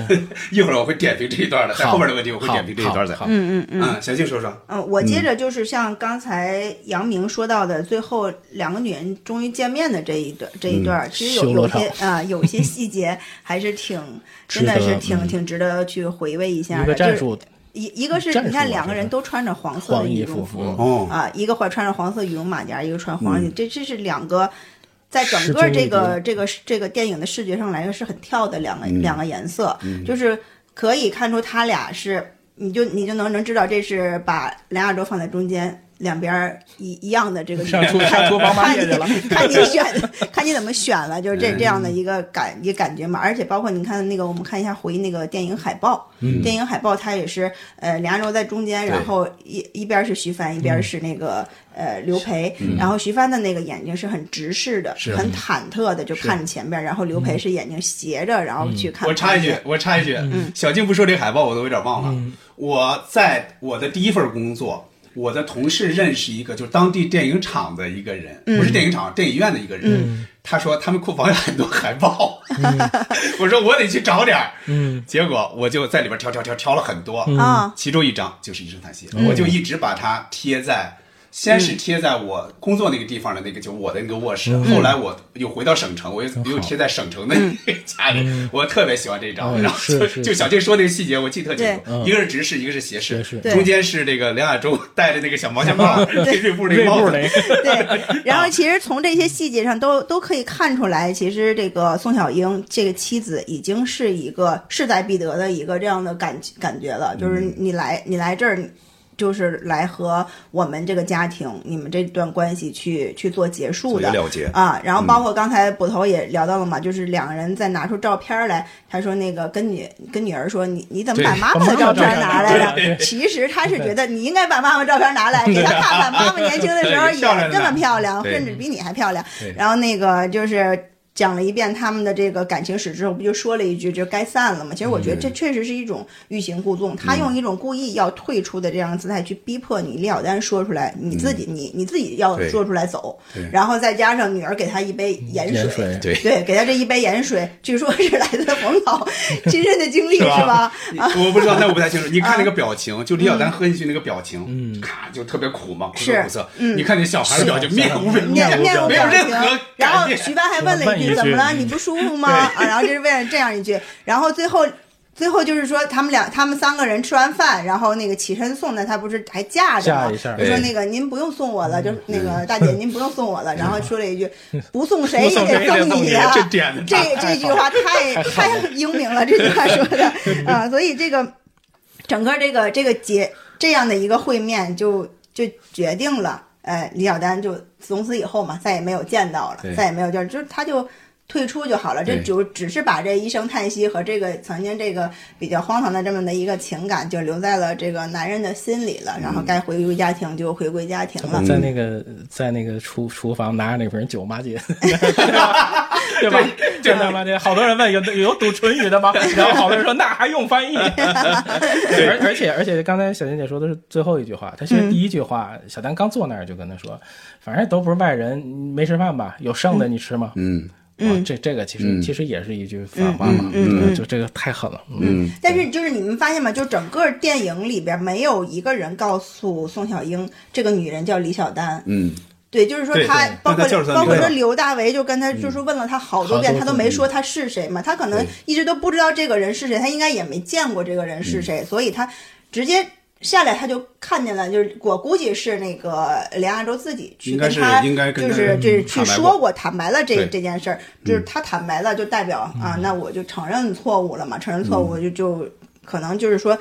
他从自己妻子这块儿，我就嗯算、算是那个你原谅我，我就回来了，就结是嗯结束了。然后对，然后正好赶上过生日，这 白人，对然后对过生日来来了一个彻底的告别。嗯，嗯，是。那明说我杨明再想想，嗯就是呃再说一个情节，就是刘刘佩穿那个白色的那个衣服在屋子里舞蹈，就那一段，嗯那一段是很就是拍的非常美，应该就是她她她丈夫拍的嘛，嗯所以会把她拍 的会把她拍的非常非常美，嗯而且那个音乐很好听，那个妆容非常超前，嗯，而且那个白白色的那个衣服，我觉得这个这个是真的是太美了。但是嗯这个之后，DV 里面的那个又把这一段很美好的东西又打破，嗯就拉回到从前了。就拉回到从前。但是刘备还挺有兴趣的，继续往下看。这个也也，这个其实是有点出乎我的意料，而且就是一直一直看了这么多一幕一幕的那个画面，就是那种心理，我嗯就这个这个这个女孩其实也挺不简单的。那当然了，而且我还要说一句，他最早是这样的，最早冯小刚是想打打你打不打引号都行，嗯，就床上戏。他是要拍他们一个床上戏的，因为你想想，他们这种关系，按理说他应该是经过那么一个变化，就是他们会享受这个过程的。嗯，但是拍的时候就是怎么都没法拍，就张国立说我这拍不了这个东西，包括刘伟肯定也不好意思，嗯，他就最后处理成他们拍 DV 了，对那个就是把音乐加上，欲望就的带有一点欲望啊、情色那个东西，但是。你谁看都挑不出毛病来，谁都不觉得嗯说，哎，这到底是嗯干嘛 的？但是你仔细想想，他有点怪，就是他们俩的关系，你仔细想啊，他们俩的关系其实，接下来咱们可能说的这个问题啊，他们俩关系其实没一直没有，你不觉得哪一块儿谁吸引了谁？你不觉得他俩有吸引到那个程度？反正我、我从现在的画面里我是看不出来的，是对真是看不出来的。但、啊、但那段戏应该是在他们搬到那个呃，给他们呃就有一个李大卖为找化妆品找那那个个地方房子，对，嗯到那儿之呃到那儿之后，呃，我觉得如果有那一段情绪，也还是嗯也还是正常的。对，你肯定刘大为把暖气送去了嘛，暖和了才那样。 他俩那个妆就是像王王菲菲的那个那个那对对对对个专有辑点上有那点个妆，有那点个张国立的那个眼睛也 画成内滴内滴妆，他他就像阿凡 达了，对对有点像。嗯我说一个细节啊，我经常想起来的一个细节，嗯，因为现在也不怎么太照相了嘛，但我每一次照一寸照，嗯哦然后照证件照，我都嗯会想起那笑一不段出来。他对拍离婚照片那个时候，嗯而且倒着的，笑一笑，笑哎一笑，肯定哦相机就那样的，对你知道相吗机是嗯笑一笑，笑一笑，嗯我笑不出来，就那个表情，就是你想想，嗯谁他，你想他经历了什么，在那之前，对经历那么多东西，他还你这，然后那摄影师也逗啊，这离婚照片还让笑一笑吗？对会有这种要求吗？对，这不 知道了，这不太确定对啊，可能没，说是拍离婚照片吧，就是拍离婚照片啊，就是可能啊 因为那个那他个们说摄他没说，对是吧哦他没跟摄影师说，我对就是拍一个一寸照是他没嘛，说只是有那可能只是那大姐让他去那儿拍的。对对但是按理说他在那儿的话，对，那有可能你认为这个人没准他觉得是拍结婚照片，啊但这也不像啊，嗯可这这这可能故意设计这么一包袱吧、啊、嗯接下来我说一个哈，嗯，就在最后，在最后的时候又是一个旁白起来了，嗯就快过年了，本世纪的最后一个年了。你看这个镜头贯穿的哈，嗯嗯是骑张国立自行车推自行车买是吧？衣服嗯，周围都是，就是你看那个感觉，真像是一个过年的场景。我不知道他是摆拍，是专门摆摆了一些东西，还是怎么着，嗯反正真像是过年那个阳光照过来。周围的这种冬店面，冬冬天各种感东西，对，就是那种感觉，那个街景，嗯，包括他车上那个气球，气球那几个对对嗯气球，对香烟的气球。我经常 啊，就是过年头过年买东西的时嗯候，在超市里边，你看中国年，一边一边一边一边听着那个，一边想起，我经常想起想起这个个画画面面，哦经常想起来。嗯。嗯嗯，小金说说，呃没有其他的这个细节了，嗯杨我觉明还得有我不们说着之后呃，有再没有想说的聊吗 细节？我再我再看看啊，嗯，你不说，我先说。您先说我您先说说几个就是几个点吧，嗯就好不是特别的，不是特别的说，就要印象特别深刻，或者说你经常想起来，但是你会觉得这几个小细节挺有意思，有点有点感嗯觉。比如刘培住酒店撒欢儿，我觉得，啊啊我觉得很多人可以有这种感觉。啊你刚毕业。工作，你之前没有住过那么好的酒店，你突然别人给安排或者怎么着一个那么好的酒店， 我进酒店真是那种感觉嗯对啊这是，就是我的了，这嗯就么大把那个这外么面那好个，冬天的衣服对，一就是脱就你感觉特自由，你想哪儿哪儿都享受，啊就他就直接跳上去，然后直接就摔下来，就对那个那个我能理而解，而且还说啊你也有今天啊，，对对，就是那个，对嗯啊。接下来说说什么呢？嗯，呃，合影，副标的副标，他不啊是这个合影公司的嘛？对对对对对他的两张合影，张艺谋他咔咔咔，换嗯一个是他跟张艺谋的，一个是他跟姜文的，嗯啊，这两张合影，姜文是什么时候他们拍过？这我不知道，也可能是遇到了拍的。跟张艺谋的，我想是不是就是摇啊摇啊摇摇到外婆桥，因为那是九五年的嘛，这是等于是两千年左右拍的嘛，所嗯以所以我我理解应该是那会儿，嗯，我大概能想到这个。嗯，还有就是咱们刚才提到的刘大为看了那个麦当版版的，麦当其实那个版的那啊个那个那个那个情节完全没有关系，没有完全关没系关系完全没有关系。系，但是他非要加一段，那就是说明就冯小刚那会儿是饱受盗版的。胡闹。对嗯虽然他当时是票房冠军，但是对每一次你想想，如果如果没有盗版的话，他可能拿的更嗯多。这是肯定。每次你想想，他那几个片儿当时已经是是已经是非常非常非常火了，对但是很多包括小金老师对我们看的其实是看的也许就是盗版看就是盗版。对所以说他是很恨这种行为。包括咱们咱们下期可能要要要提到另外一个电影，然后嗯更会更会嗯更会把这个打击到什么程度啊？比对如说你对们说而且那个设设计了一个四四川四川口音，是吧？对对，嗯、呃，我看看还有那个，呃，对，然后还有我我想提一个，就是那个意象吧，就是金鱼，他哦从从头一直嗯到尾，而且那女儿还问了一个，这是。金鱼，这是渔渔夫渔夫和渔夫金金鱼鱼的那个金鱼嘛？而且你看他，嗯，小丹抱着他，里面有一句台词其实很重，就是我露宿街头没事儿，但他不能受委屈。嗯，呃，还有就是那个每次后来就出发生那事儿之后，每次小丹都在那上面加固了一下，我不知道是鱼缸加固应该还是拿就了一个像是水拿了壶个。杯子似的，像水壶似对，的。我觉得它可能就是更像嗯就有水壶个把儿嘛嗯对对，有个把儿，有个盖儿。我觉得这个，而且一直到最后，其实梁亚洲是把那个金鱼带到新的房子里，是变成一个念像，是那个手那样放进去。呃，这个细节我我其实也是挺挺感动的。还有就是跟女儿的那些细节，其实刚才我们说了几个，就是一开始他上楼之前先喝了一个酒，嗯，也为对袁小二也为圆谎，也为壮胆儿，然后突然间遇到女儿之后，就是那种很假装的快速融入生活，嗯对然后到了香山之后写作，快给爸爸来个基多米，就那个嗯对情绪，就咱们肯定都明白对嘛，你就能是看出来他是在演，嗯他是在对掩饰是很多东是西嗯是。，然后孩子很期待的说去坐缆车，结果抱着鱼缸进退两难，就那个场景，嗯啊，很多人说徐帆那就是胜利者的坐姿，就坐在那个床床头，嗯然后梁亚洲站在那儿，那个孩子左右嗯为难，抱着那个鱼，那个那个很难受。呃，还有就是这个这个刚才说的喂药之后，他搂着爸爸睡觉，那个也是戳的、戳的不行，呃而且就是孩子真的就是镜子。其实你在成长的过程里，你说的话，他跟你在说出来的时候，嗯你其实都是带着时间跟温度的。这个云朵有的时候语音给我过来的时候，就是说的都是那种大人话，我一听就非常吃惊。嗯而且而且其实，但是想想，孩子一般都是在观察了你一两对年之后，他才开始说对，话。就是你你觉得你说的话可能没有和孩子很无说意，义没有和孩子说，你们但之他间记住在了聊天儿，但他他他他都听见了，都都听记住了，他都记得住对，嗯，然后他再给你说出来的时候，你这个是非常非常我想到到那句非常了触心的，我想到那句了，对，捉鬼捉鬼的， 对啊他才不知道捉鬼是什么意思什么呢意思。对但是徐帆为什么要放一那个？那那太对明白了。对呀啊对呀，而且张国立看着啊还就是先这样拍，因为你拍想一想，就是谁在家庭里放个钟馗啊？很少见的，很少很少对嗯很少见的。钟馗什么时候有？饭馆也放关公嘛，也不会放对，没有钟馗是，就是好像对吧是那种庙里可对能会那才都是看庙到里有或钟者哪儿啊馗，对嗯，很少也有许对新新宅镇一下吧。嗯嗯然后就是还有就是那个谁李晓丹，李晓丹其实有有几个问题我还挺想知道的，就是 他他穿那衣服是不是没完没了里吴倩莲用的那一件儿？是吗？就是很像黄色你说那的个嗯那个黄色的那个羽绒服，那个那个应该不至于吧？ 然后，然后他是怎么怎么给它放到树上的？这我也挺想知道的，啊好是挺怪的好高啊！挺怪对，的就是李晓丹她跟那个梁亚洲在谈恋爱的过程中，有好对好几次特别作的这种危险对行为，对就是一拿个上拿包树括上吊，啊，对然后包括上吊啦，对还有就是什么看 DV 了，反正就是比比较作的这种这种状呃态对，梁亚呗。嗯洲写作，然后拿东西扔他，砸他砸对他。嗯然后之后那个，但崴脚之后，刘培那个表演就是，嗯他给他弄脚，痒痒着脖子嗯对，对咬对嗯咬那个咬着头发，就嗯那个，包括那些台词，好点了嘛，好死了。但是之后那一通电话就就一嗯又盆上一去盆了一盆凉对水啊，然后那个对那谁就去追那双 鞋，那他个挺反复的。接下来咱们可以分析分析，是挺反复的。其实这个人，这个人就是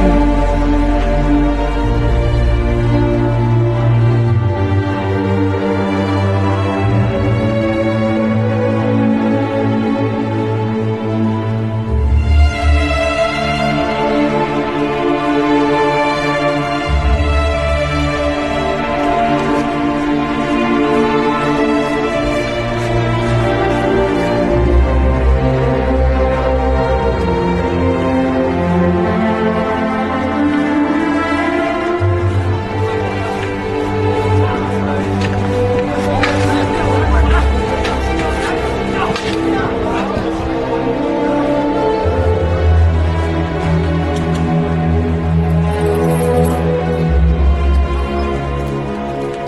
那咱说完这些细节啊和台词啊，咱们接下来就说说这几个人啊，这几个角色。嗯嗯你看啊，你怎么评价这个梁亚洲这一段的比较波折的啊这段的感情的经历？你理解不理解他？你怎么看李小丹这个角色？怎么看宋小英？再一个，最后再说说怎么看刘大为，因为这角色其实也挺重要的，太我看戏不太太重要多，了非常重要啊。小丹说说吧，啊，先先说小丹先说梁亚洲吧。小静儿对是不吧起，对不起，小静，小静，这得留着，小弟也说说啊，呃，先先说那个谁吧，先说梁亚洲吧，嗯，嗯嗯，就是在这部电影里，其实你是看到了李小丹和梁亚洲两个人的这个爱情。按说这两个人爱情还挺，就是说呃邂逅啊，挺有激情的这种，但是你一点都感感受不到任何美好。呃，所以我觉得这个呃李小丹在里边这个这个角色，他肯肯定就不太讨好。嗯，然后那个梁亚洲呢？梁亚洲为什么会有？嗯，梁亚洲呢，就是说他在这个这个感情里，他是找到了自己的一种激情。我不知道这是不是因为，就是说作家嘛，他因为他是要有很多创意、很多那个创作的这种灵感的，他是不是希望有这样的一些生活来激发他的灵感？所以他其实对这个这个找回激情、找回年轻的状态，我觉得他很很很享受。我也理解他这一点，但是呢，就是但是他作为一个家庭的这个顶梁柱，呃，可能在家庭里他有很大的压力，就是我我是给家里主要挣钱的，然后也是主要就是说拿主意的，在妻子和女儿那儿呢，就是把我就是那个呃赋予很很重的这个责任。但是到李小丹这里呢，我可以像一个孩子一样受到他的保护，我可以和他玩儿，和他闹，然后很很开心，很轻松，然后同时又做我的创作，他这些情感造成了他和李小丹发生这样的一个一个感情，这些我是呃理解他的，所以我我觉得他这个情感的变化，就像我前面说的嘛，他是从冲动到慢慢慢慢，他爱上了这样的一个状态。他可能并不是完全爱上李小丹这个女人，他可能我爱上的是我们俩之间这个呃婚外情能带给我的这样的一个状态啊。为什么他能从这个状态里出来？就是因为他最后发现他的家庭、他的女儿，会比这个状态要更重要。就是我还有更、更值得我去付出的这样的一个情感关系在这儿，所以他才最后才出来。但是他经过了一系列拉锯战的这个矛盾嘛，整个这个电影拍下来，就是我刚说嘛，我感受不到爱情之间的美好，然后呢，我也感受。我我能感受到到的就是这个一个男人他的这种特别矛盾的这个心情和这个家庭后来对他的一些一些逼迫和他的对一些对他的这种一个呃一个对对他的这个这个状态，就就就是家庭对他的这个逼迫吧，让他想出来，又又又不想，又又又又想回去，反正就是很很矛盾的这样的一个心情。所以我，嗯，整个整个看下来，我我我是我理解他，但是我不能接受他这样的一个男人的做法。嗯嗯啊，就是我后面也也也会也会说到，就是他的这个他的这个做法。如果在我们现实生活当中，如果是我的爱人，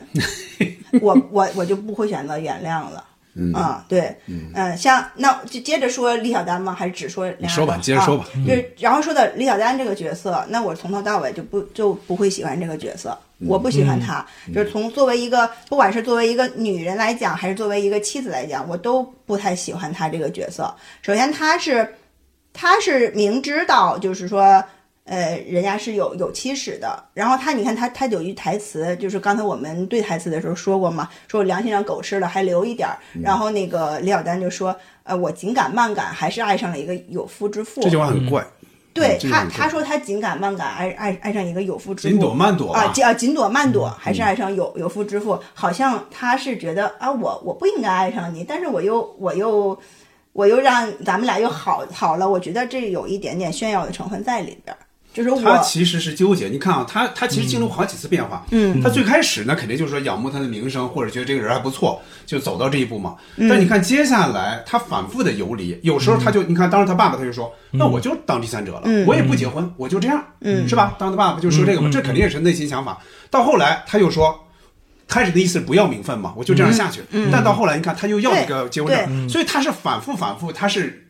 他一旦进入一个状态之后，他这段时间过了一段时间之后，他觉得这样不行，嗯，再到另外状态，他觉得那样也不行，所以他反复反复的游离，嗯就是以他的这个人物的性格来说，他不可能不要名分。就是从他最开始对对梁老师的这个状态，就是我们刚才说嘛，有一种不设防，有一点一点进攻的状态，到到后面他不可能，他是一个甘心我当一个第三者，我不去给你让家庭制造任何破坏的一个人。所以我我不喜欢他，也是有点这个这个原因，因为我生活里遇到过，嗯，就是说什么叫遇到过？呃，生活里遇到过有有别，就是有这种男事儿的人嗯对，有有发生这种事儿的人，就是他们可能会做到相安无事，嗯但是相安无事的原因是两个女人都相安无事。哦啊，对，所以所以他的这个性格，就是他肯定到最后他会为为什么不断的让梁亚洲感到矛盾、感到痛苦，他也是在不断的去逼迫他。他是这样，其实我是觉得他们就是这个电影有意的在，就说他会有，他肯定首先是有一点指责这个李小丹嘛，对他第三者嘛，嗯嗯嗯就是批判，包括高明那个角色，对吧？他演那父亲那个角色，他明显是在批判的，这个肯定是代表他创作者的一个姿态，这个没问题，也符合主流价值观。但是你看啊，就李小丹这个人又不是完全有心机，你看他到后边。这个谁宋小英摔倒之后，嗯，他那个去，他非要去医去院去医院看，这个肯定不是说他要挑衅，他我觉得肯定不是挑衅，就是在刘大为眼里，就是你要挑衅要怎么着嗯嘛。其实他内心对就是说我他没就有是想那么多搭把手，对对他没有想那么多嗯对，对他对其实他这个他内心其实还是应该是善良的，他只不过他因为这个身份，对吧？又被人说了个不要脸，他连着被说不要脸嗯是嘛，被他爸说完，啊又对被这个刘大为对对说对嗯啊，，我觉得他他在这种这段感情里，我我我想把他的原因就归结于他年轻不太懂事，嗯，呃，他可能就是会把自己的这个感情寄托在这样的一个关一个关系上，然后呢，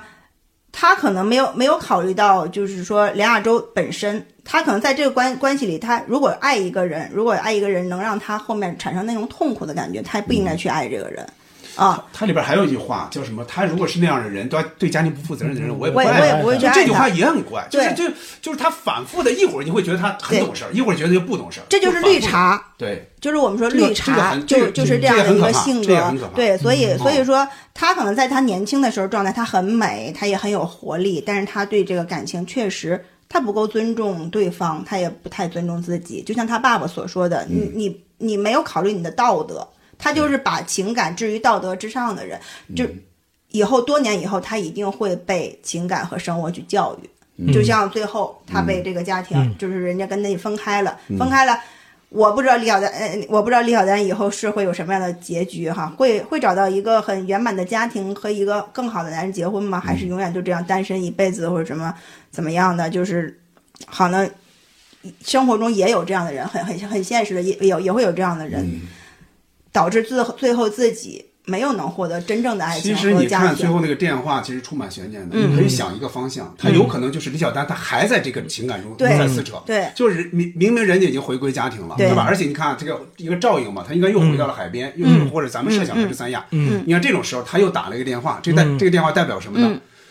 大大几率上是还是他内心没过去。肯定不是说啊，我我来三亚了啊，我跟那个我也看到你们了，跟你们报个平安什么之类的，肯定不是这种状态。我估计还是还是会有问题。对对啊对只不过电影不展示不这个不事儿展示了，杨留明，给你谁随时啊插话，你不要老插想着那插个什话么了。我没你没事随儿时插话，，你再我再再再接着说吧啊你！随时插话不。是，我就觉得这前面说的特别好，我就觉得真的特别好。 那你后面那还说吗？那谁，那个呃刘大为不，哦咱们随时插话吧，啊咱们不按这个了，随不按这个随了，时插话吧随时插啊话，行啊嗯行行，不按那个了。好好好，那那就我我来是吧？嗯，好好好，那我我说呃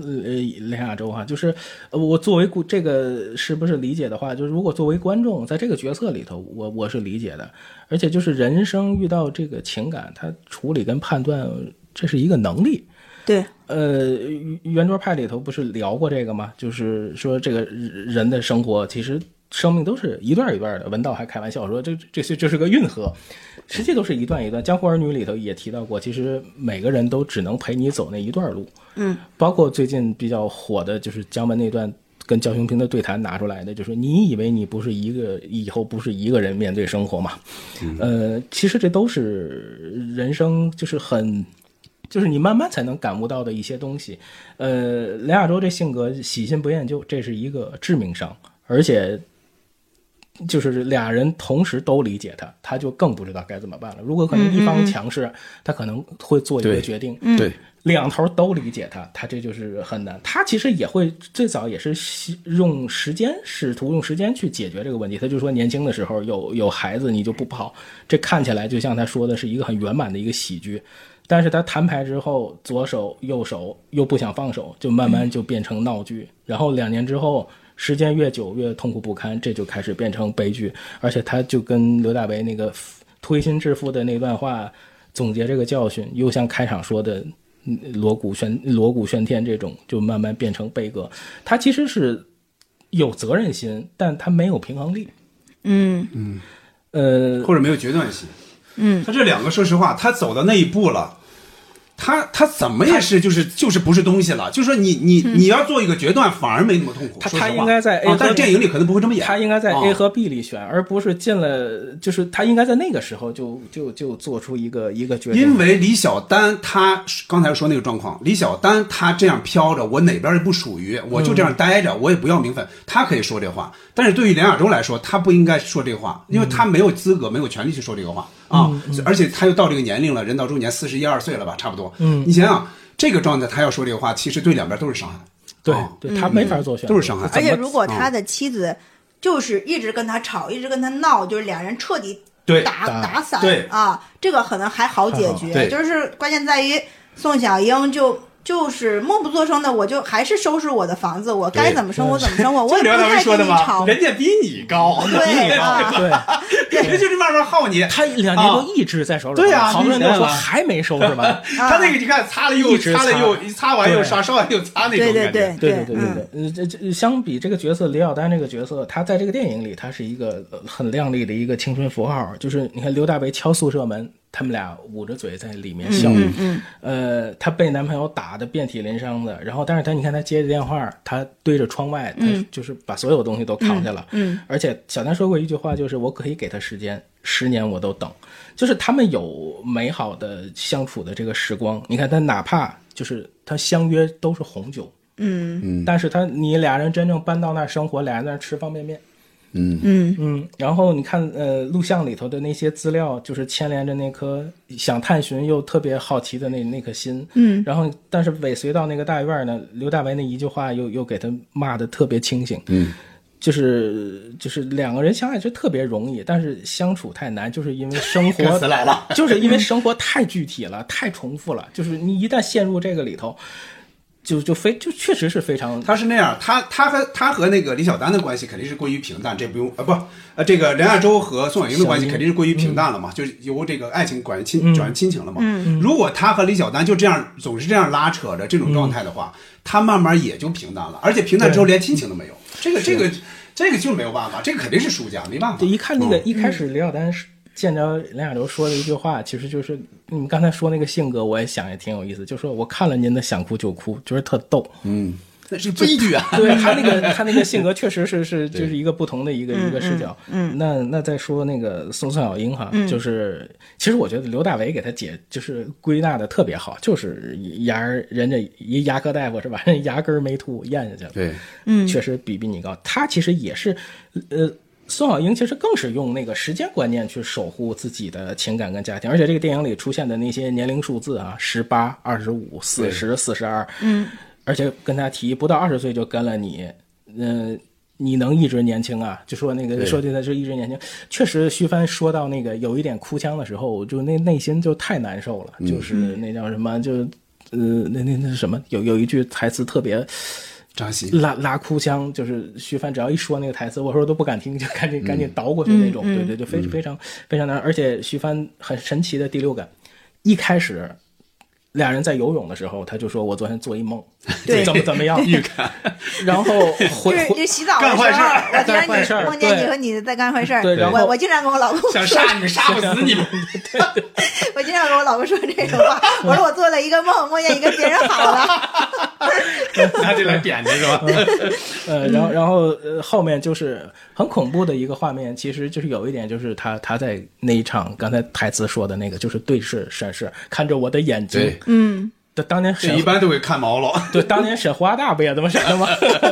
对吧？而而且刚才提到的这个死都不算什么，就别提跟王八蛋离婚。而且关键就是他那种那个那个拉着他的手情感爆发那段戏，就是他内心想离，但又不能很爽快的同意，所以就是挤来了他那个内心的变化是非常非常大的。嗯。而且两个人就是在家说你能给我一根烟吗？就是抽烟，我就觉得那场戏就又平淡又真实，但是那个气氛太凝重了，就是每对每每一个字都特别特别特别扎心。嗯，呃，还有他就是他说到的，你们文艺界特乱，我不信，但是咱们贫贱夫妻这么过来的，嗯。这哎呀，后面那个台词，我 就就觉得他开始虚翻的那个语音念出来，我就就觉得听起来就非常非常难受。呃，反正最后我是觉得，在自传里看冯导写的那个哈、形容徐老师，他他那句话，我觉得挺有意思的。我不知道这个呃作为一个一个小说里面，呃不，作为那个书里面他写这段话，我不知道跟这个小说的关系，但是这句话很好玩，他就说。我喜欢在铁腕人物的统治下俯首帖耳，免得自己煞费苦心的在那儿追求真理。我觉得这个可能也是冯导的一个人生智慧吧，就是说他在实际生活里跟徐老师相处的这个关系，这可能也是一个生活态度或者一个他对家庭，就是经过这个不不管这个电影是不是自传体、半自传体，但是我觉得它落在纸面上的这些感受，可能是游离于这个电影之外的，可能是一个真的生活内心的感受。嗯他应该是分开之后才跟的，才找的徐帆，对吧？他不是有一前前有一前妻也有有一女个儿嘛，一对吧？对对对对啊，那对女儿已经大学毕业了嘛，前两年也是新闻嘛。嗯对我我想说的，其实刚才我插话都说完了。嗯嗯，我一个是就是觉得梁亚洲和李小丹这两个感情，就是从起码从电影展示的来看，就他们都不够深爱对方，就是嗯你不知道到底他们到底爱对方什么，这个我不，嗯我觉得不说的不是很清楚，所以这俩就不辞职，也有可能他们故意这样安排的。嗯，你们俩爱的不辞实，所以让那边占优势，我觉得是可能是故意这样的。然后宋小英也是我刚才说的，我觉得她有点过于委曲求全，她开始起码开始是这样的，在那种情况下，她表现出来那种状态，可能让梁亚洲觉得这个，哎呀，太过于平淡了，可能要走，结果出轨走出了这么一步。但到后来，像他那种非常平淡的说出这些来，然后来挽留，包括最后的那一场戏，他喝喝红酒过生日那那场戏，这个也是我觉得他那会儿就变得，那你就觉得这个女人真是不简单了，就跟开始就感觉不一样了。嗯，接着说刘大为吧，嗯，就说再说刘大为，好，嗯，刘大为，我是觉得在这些角色里边儿，他是一个最清醒的状态，嗯，而且是他最没有心理负担的一个人，所以我，所以我特嗯别想知道，呃，这里肯定没有，但我就特想知道，就生活中或者这个角色里头，刘大为他是怎么处理他的家庭的？但我就觉嗯得这有可能是个单身，这一点都没有。有啊，对，一点没说，嗯没有底，而、而且你看他给梁亚洲找的那些住所、栖身之所都非常好，对啊，嗯三亚呀，不是香山呀，还有包括最后、那但个，也都没，但也都没花钱，这个就证明他对在对对这个他有一定的经人经济脉头脑资和源人脉上也很嗯对厉害对对，，然后呢，你我我印象比较深的就是他在劝宋小英的那那一段儿上，因为宋小英还在收拾嗯说自己的但这实个际上房是子嘛。探探，对吧？是对梁亚洲去探探。其实我觉得刘大为这个人肯定本身是非常仗义的，就是他是呃在呃梁亚洲自己说不出口要跟他离婚的这这句话，他去委托刘大为来跟自己的妻子去说那么一段话，然后他就说了一句，就是说呃你看他那人可能就说一些也也不怎么样，完事儿说他什么都归你，但是你看徐帆当时反应就特别不动声色的，就还在收拾自己的房间，他说：“我觉得现在和以前没有什么区别，以前梁亚洲也是一走走好长时间不回来，现在不是该给我们什么？挺知足的，都怎给么了？都给我们什 么？然后，然后他又说了一句说那个可没有，就是说劝都是劝和不劝离。对嗯那嗯你你这个人作为朋友怎么这样呢？就是他其实也。也是一个很矛盾的那个男人的状态。我觉得刘大为首先他很理解梁亚洲，但是他其实不赞成梁亚洲那么那么做，但是他他能他选择理解他，并站在他的那个一边儿，就是你你呃你说不出口的话，我去帮你说，就包括跟妻子呀，包括跟情人也好，他他去帮他们去去说。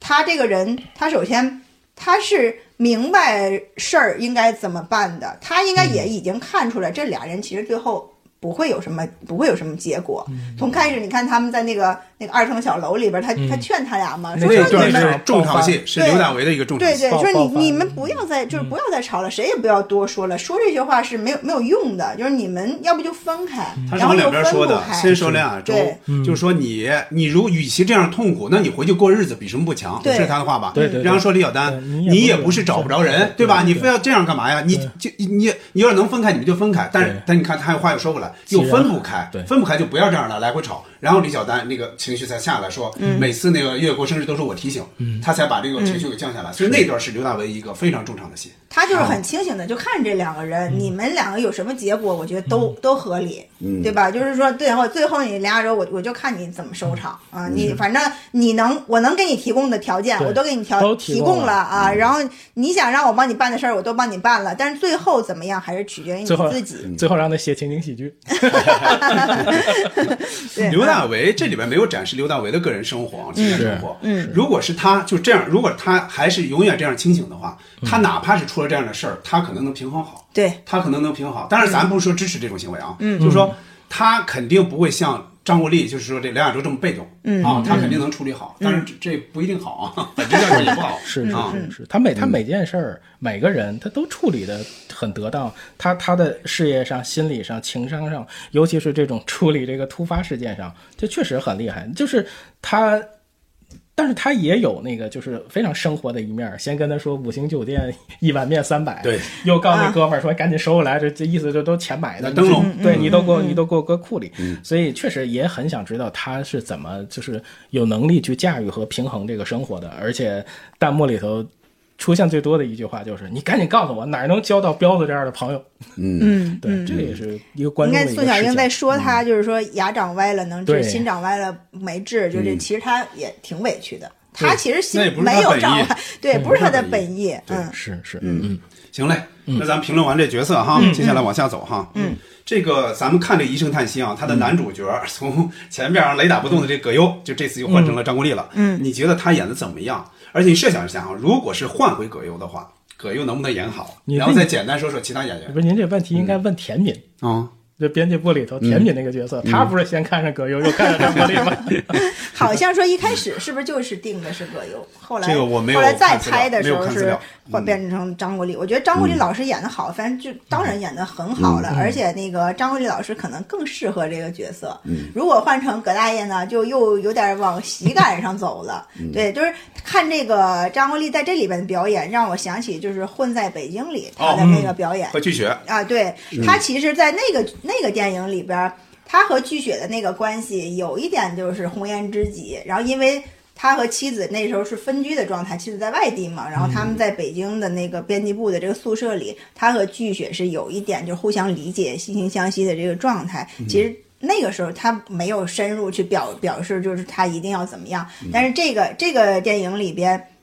就是包括呃张国立老师这个旁白，对，嗯还有包括他说呃他说话的那个状态和他这个当作家的这个身身份，都让我想起那个那个那个电影。如果换成那里边等于演的也是一个知识分子，对吧也是一个是个出版社的编辑哦啊哦，差不多啊哦。然后那个如果换成了葛葛优，我觉得就是什么，就可能会更有一点儿喜剧的成分在里因面为了吧。它里边就是这个角色，梁亚洲角色有一点小喜感，但是到越到后面越不是了，嗯对就完全是悲剧状态了。嗯，对哦，就是葛优老师应该也能演出来这个样子，他也能演出来，那但不就那不是是大撒把二吗？对，但是你但是跟会。扎萨马是完全不一样，这个扎萨马可完全不一样对了。对嗯对，哦但是你会觉得，如果是葛优来演，会不会把这个男的演的就更的更委屈的那个那个状态？从他的形象上来说，或者什么的？因为张国立的形象还稍微的周正一些，我觉得是吧嗯小静说的是对的，因为你看啊，他前面连着三年，嗯，连着三年演了贺岁片儿，都是喜剧角色。到这儿的话，可能才经过几个月，嗯，你想想从十一月份儿，呃，从十二月份开始演嘛，嗯就就是没完没了，一月份、二月份儿可能都在演，又隔了大概也就半年时间，就突然出现一个一声嗯叹息。这种情况下，人们真是真是可能就是打下的这个葛优这个基础，人们会觉得他演这可能真不合适。再一个，从葛优演的角色里来看，他确实演作家、演知识分子不太好演。对演作家不太好演，对演对制对演编辑部的可能能演啊啊但是我觉得演作家他真不一定比比那个那个那嗯而个且呃张国他立的整好个。这电影稍微的深沉一些的这对葛葛优那基调个，葛优对那魅力是就是演那个就不淘气，就是那种淘气跟不着调，就是那演一点调皮的。你啊嗯可以，你可以对比一下，接下来可能也要说到手机。嗯，手机的话，我觉得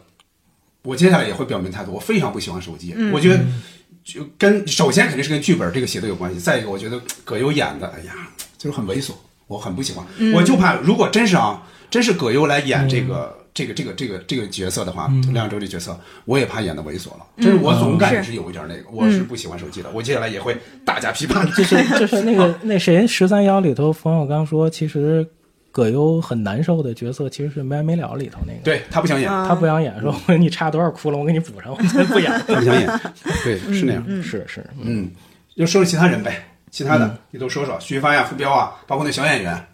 我哦那小演员，那小演员演的太好了，就是啊那对所有的角色里头，那个演员就是可能不同年龄看吧，那个小女孩演的所有的，我就觉得所有出场的时候都都特别扎心，她嗯基本没有特别快乐的时候，她嗯对总是会伴随着家庭的这种变故，她她是对默默承受的一他个角色。快乐的时候就在呃写作业的时候一边唱歌，跟妈妈一起唱歌，然后对突然结果马又上出现就那个就那个叫唱到妈妈的时候，然后就对妈，然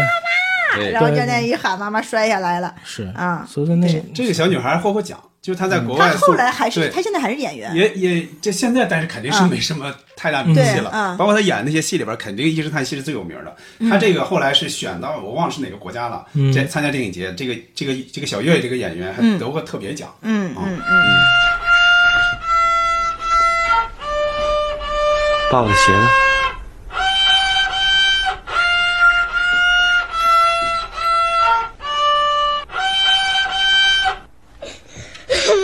妈妈，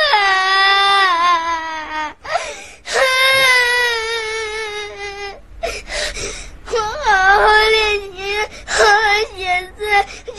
为了让你喜欢我。你要是不要我跟妈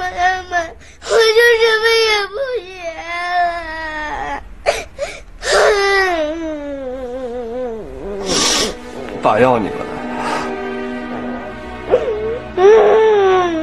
爸没说不要你们。就说其他人，还有哪个角色？徐帆呗，就徐说徐帆呀、和嗯包括刘培啊呀、哦哦哦，你你们先说说说演啊，员，说演员，员，那我先说啊啊，啊，徐帆，我就是从这儿能看出来一个演员，就一个话剧演员，或者他那种功力，包括刚才反复说到的那段哭戏，哭戏嗯，说什么就我们娘儿俩是吧？对就是对说对对，呃，你说将来你老了谁伺候你啊？不得指望我们吗？就是哭啊什么那段，确实，你看那个镜头啊，那个镜头是黑乎乎的，他是晚上拍的嘛，也没有着灯，他就在那点一根烟，对对，那场戏。但是你就能感觉出来，那你没有表情捕捉，你就只听那个声音，你就能感觉这个演员有多么会演戏。嗯就那段确实很扎心，当然你也会觉得很委屈嘛。啊，嗯接下来说傅彪，哎我补充一句，徐帆老师，徐帆老师说家乡话太好听了，对湖北的，对，太好听他了，啊嗯武汉的，嗯对对，最早我听这儿的时候，我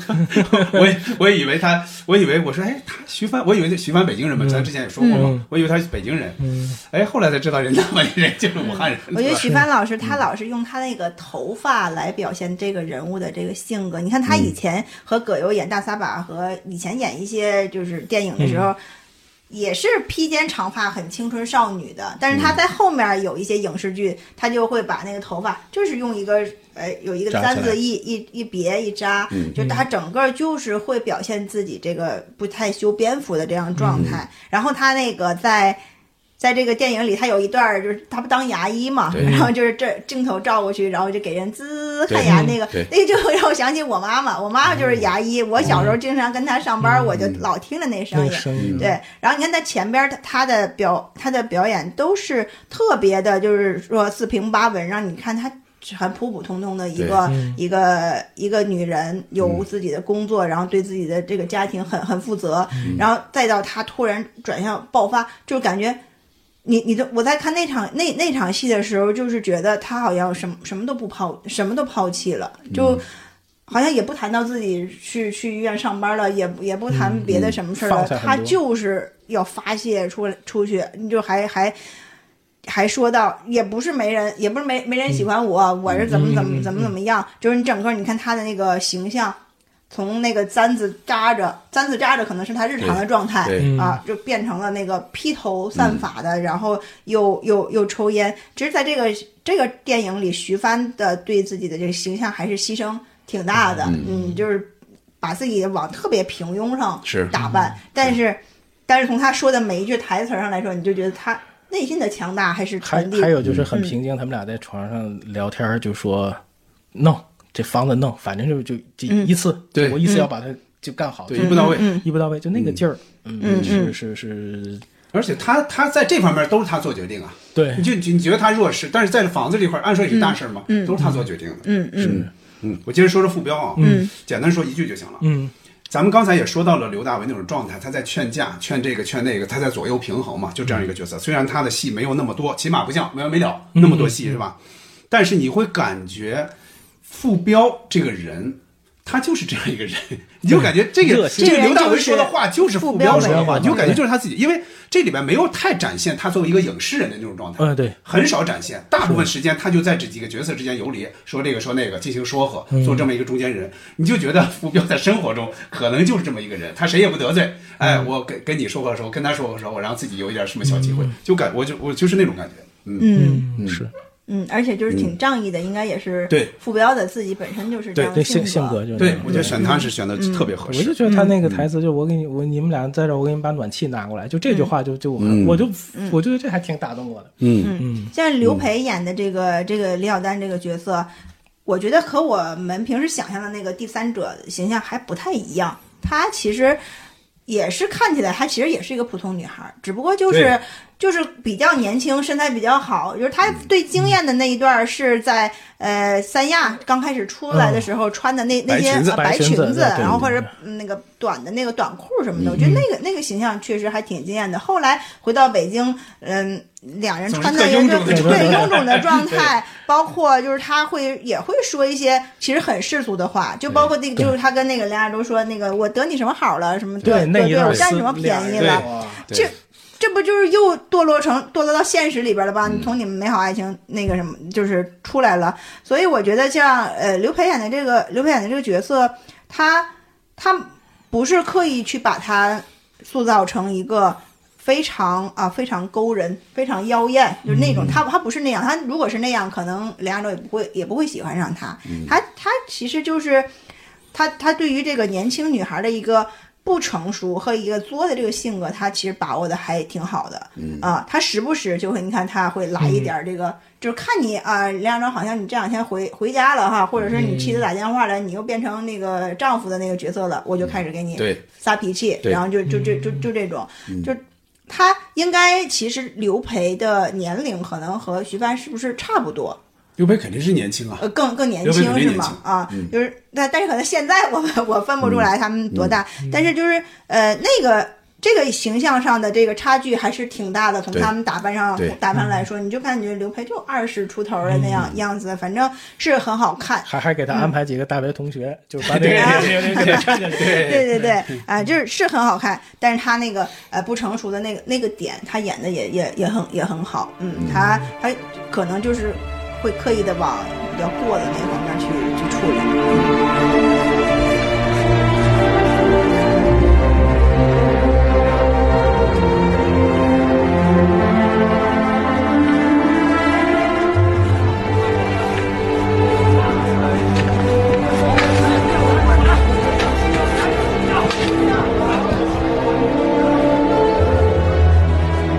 行嘞，那咱说完说完这些主要演员啊，这其他演员就不用太说了，嗯对对因为刚才也点到了，对就李成儒和李文玲嘛，是这对嗯这刚才点到了就不说了。行嘞，咱们说完了这些演员呀，包说完这些角色哈，接下来哈说一下类似的这种题材。你看啊，他《一声叹息》是婚外恋这种题材嘛，嗯，《一声叹息》。和手机，首先这两个嗯比比，咱们刚才其实我我已经点到了嗯啊，这两个比比就都是冯小刚的作品，都是同一题材的，你更喜欢哪一个？嗯，再一个，你你你还注意到哪些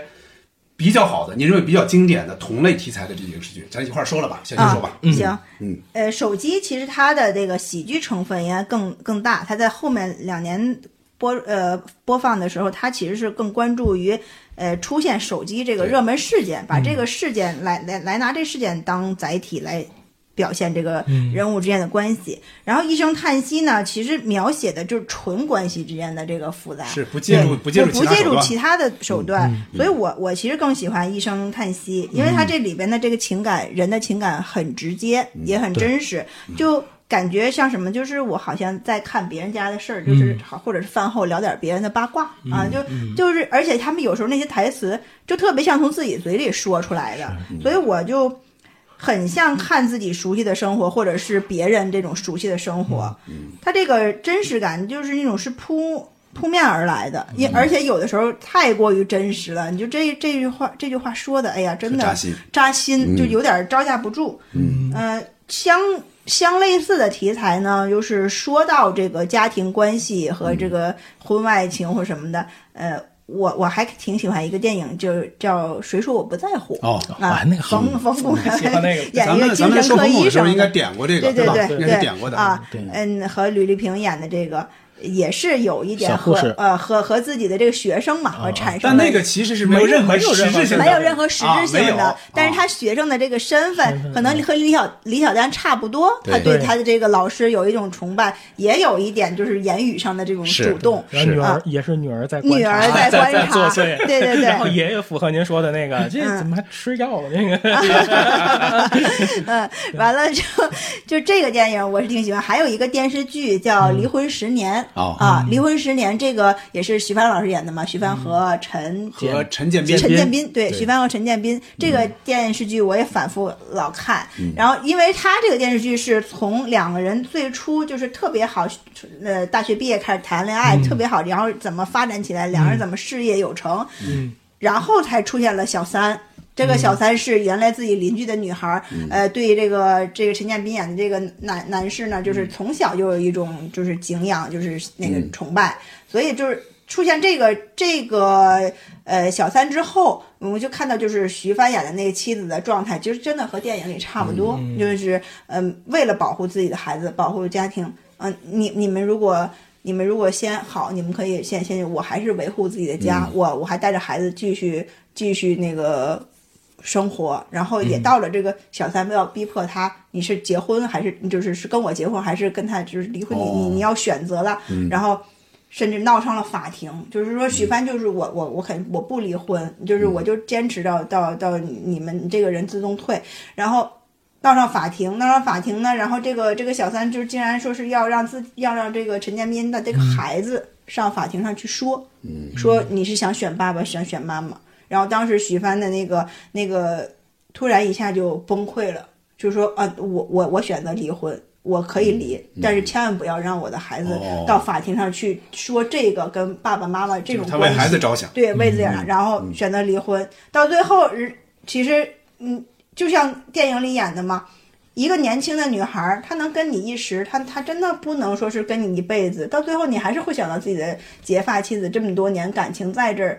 想回来有人照顾，或者你你失忆了，想回到一个温暖的地方，你还是会想到原来的妻子，原来的人，最后他们俩又和好了。说这个《结婚十年》这电视剧，嗯，就像一个放大版的这个《一声叹息》哦对我觉得可以可以去看一看，嗯，嗯。嗯，杨明说杨明，好，我我个人就是，如果手机跟一声叹息比，我我是觉得手机它应该属于刘震云那种后那个时代的，就是拍电影的合作方式，就是属于刘震云式的思考。对，呃，嗯一声叹息跟《非诚勿扰二》，我觉得他俩是同一个气质的，就是、所以这这么比的话，我可能也是刚像小林姐说的，就是从台词或者从那种没有隔阂的理解上，我觉得我我会更喜欢一声叹息。呃，刘震云的那种思考是另外一种方式。冯小刚说过，他说我拍电影其实就是好多时候就是我是注重细节的。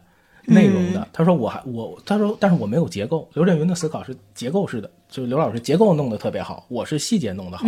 所以他是两种不同的就是影视语言的结构。所以呃，我很多年以前我看《非诚勿扰二》的时候，我没感觉，我现在看会觉得王朔的那些内容，包括呈现，我觉得《非诚勿扰二》也是一部很好看的电影、啊。这个有点扯远了。那手机、手机的话，其实也是当时的那个语境。如果说现代语境，我觉得海源在脱口秀里面说的嗯，当下的手机跟生活的关系那一段很哦有意思，那更紧密了。就对更紧密了。就是那会儿还不是智能手机呢，是对嗯对，对，那那那也是也是一种那个那手机，因为看的那个年代，其实呃也并不是电影太都都很普及的那个，也是还是还是会有影碟的那部分的，所以就是说，呃，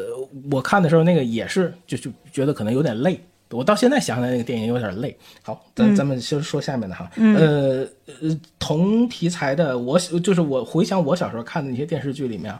首先刚才不都提到过《牵手》，嗯呃，钟瑞、夏小雪、王纯，对那那个时候我就觉得呃俞飞鸿是非常非常美的演员。嗯 后来慢慢也确实是在证明，而且那个里作品里面，呃，王王海玲老师的剧编本剧编剧啊，这个三宝的音乐加上杨洋导演，而且在央视那个时间播，确实是一有套会会有非常多的思考的那个时候，确实那个王纯那个角色很多的时候。呃，评价并不好，因为是你是那个角色，而且在这样一个平台上放。但是你后来你在生活里头，呃，你能看到的一些，就是哎，我想怎么说，就是那个电视剧里头，其实因为都很多都在北京，都在后海拍的，嗯，就是你会非常感觉生活气特别足。嗯就像博多说的，嗯他有一点点变化，心情状态就是完全不一样。他后来他妹妹的生活其实也并不是那么如意，嗯所以那个里面的那个家庭纠结，包括姐夫的这种情况，是是我小时候看的，这是一个对我来说是一个很难忘的。我插一句，我插一句，嗯，牵手是九九年，是九九年放的吗？嗯这个是哦中央台第一次就把这个婚外恋题材放到一个黄金位置来播的，是嗯第一次。然后，而且观众是第一次开始带引号的啊，开始有点理解第三者了。嗯，就有点理解这个，就是这个这个这个俞飞鸿演这个王王王纯，开始理解他，就是说之前就是完全是批判嘛，就是完全是批判。在这个里边，人说，哎呦哦，原来他的出现并不是因为他有问题，而是那边先出了问题，他这边才出现的。当时是有这个讨论的，嗯是嗯是有讨论的。现在好像不，这些讨论可能都不太不太让讨论了。那会儿是可以的，那当时引起了很大的一个社会反响的。是嗯，是嗯要不接着说，然后，然后你还，然后的一个电视剧就是我我原来经常提到，就是《来来往往》，他嗯他那个更是从童年、青年、成年，然后就是几段恋情的交织，也是有非常过硬的本子，吃力的小说，非常优美的歌曲啊，李敖的词，嗯然后呃，而且那个里头，其实梁亚洲和刘大为的这一对儿设置就很像那个里面的康伟业跟贺汉儒，嗯也是贺汉儒把他的女秘书介绍给康伟业，然后里面有很多故事，而且就是年龄也是从从小到。比他大一点的姐姐，然后再到很小的女孩儿，就是这样的一个、一个过程。另外就是，如果说呃，一声叹息里的那个修罗场，两个人是剑拔弩张的。那八兄弟里面，俩嫂子坐一块儿聊同一个男人，一聊聊半集，聊一集，嗯，就着那个炉火那样去聊，那个是 我见过的最最美好、最平静，但是也都是危机四伏的这么一一一个非常精彩的一个、一个剧集，呃。还后面我印象里还有就是让爱做主，那个就是好兄弟一块儿出轨了，那个，但是你又谁又能受得了王志文呢？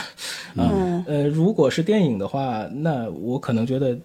我看过最好的就是《廊桥遗梦》吧。嗯，首先那个是关于摄影师的电影，嗯，然后是关于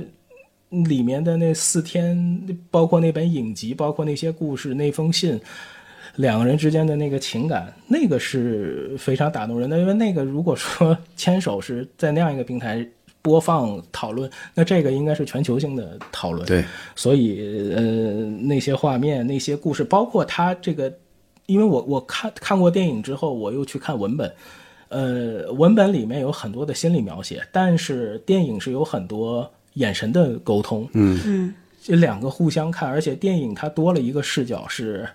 用呃后辈，就是用他的孩子成年之后，在他们婚姻不幸福的时候，对，解读这个电，呃解读他母亲的日记对，然后形成的一种价值观，从而还影响了他们的生活，理解了他们的母亲。嗯，所以这这个电影还是这是手法非常高，所以罗伯特金凯跟跟那个女孩的那个故事，我我觉得还是很动人的。另外就是我小时候会经常看《夫妻剧场》，那个里面我听过很多这样的故事，那个里面也有太多的。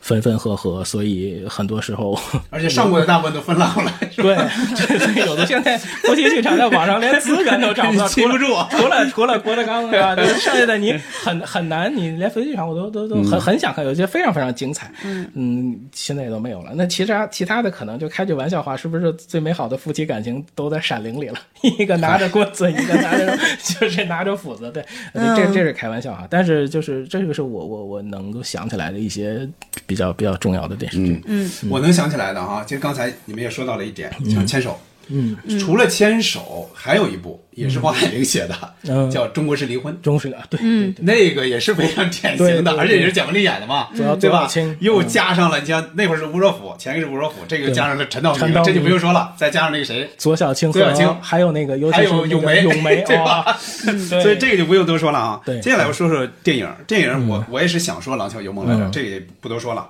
再一个《花样年华》。这肯啊定也典型的是，但是这俩人就是一直也是在犹豫，但是没嗯有迈出那一步，就是也是在犹豫。其实他们是他们的各自的另一半儿出轨了，应该是这样的，对对就对对引发他们俩的这个行为。还有一个，我我多说几句的，嗯就我前几天刚看的，这是 贾行家老师在他的节目里，嗯在这个这个文化参考里边推荐的，就叫《谁先爱上他的》，我不知道杨啊，明我没看过，我过，看过台湾的那个，这是对一九年的一个电是影。男男性嗯对男是同同性恋那题个材的同性恋那个对，当时我就说，哎，我说贾行家为什么推荐这个呢？我说我看看吧，其实这个我确实没看过。嗯，我一看，哦，原来是这样。一开始觉得很闹，但越到后来你会觉得，哇，每个人都处于他们的困境里边，但是每个人的那种行为，他又是合理的合理的嗯对，但到最后走向了和解，这个和解又不是说完全大而化之，我觉得这个拍的是很好的，而且对它又是一个那么那么另外一个题材嘛，就是对让看另外一种感情。那个嗯女那个女演员演得特别好，好像是女演员那也个太好了那金金马金马最佳女金马演的员影后对对对对金马影后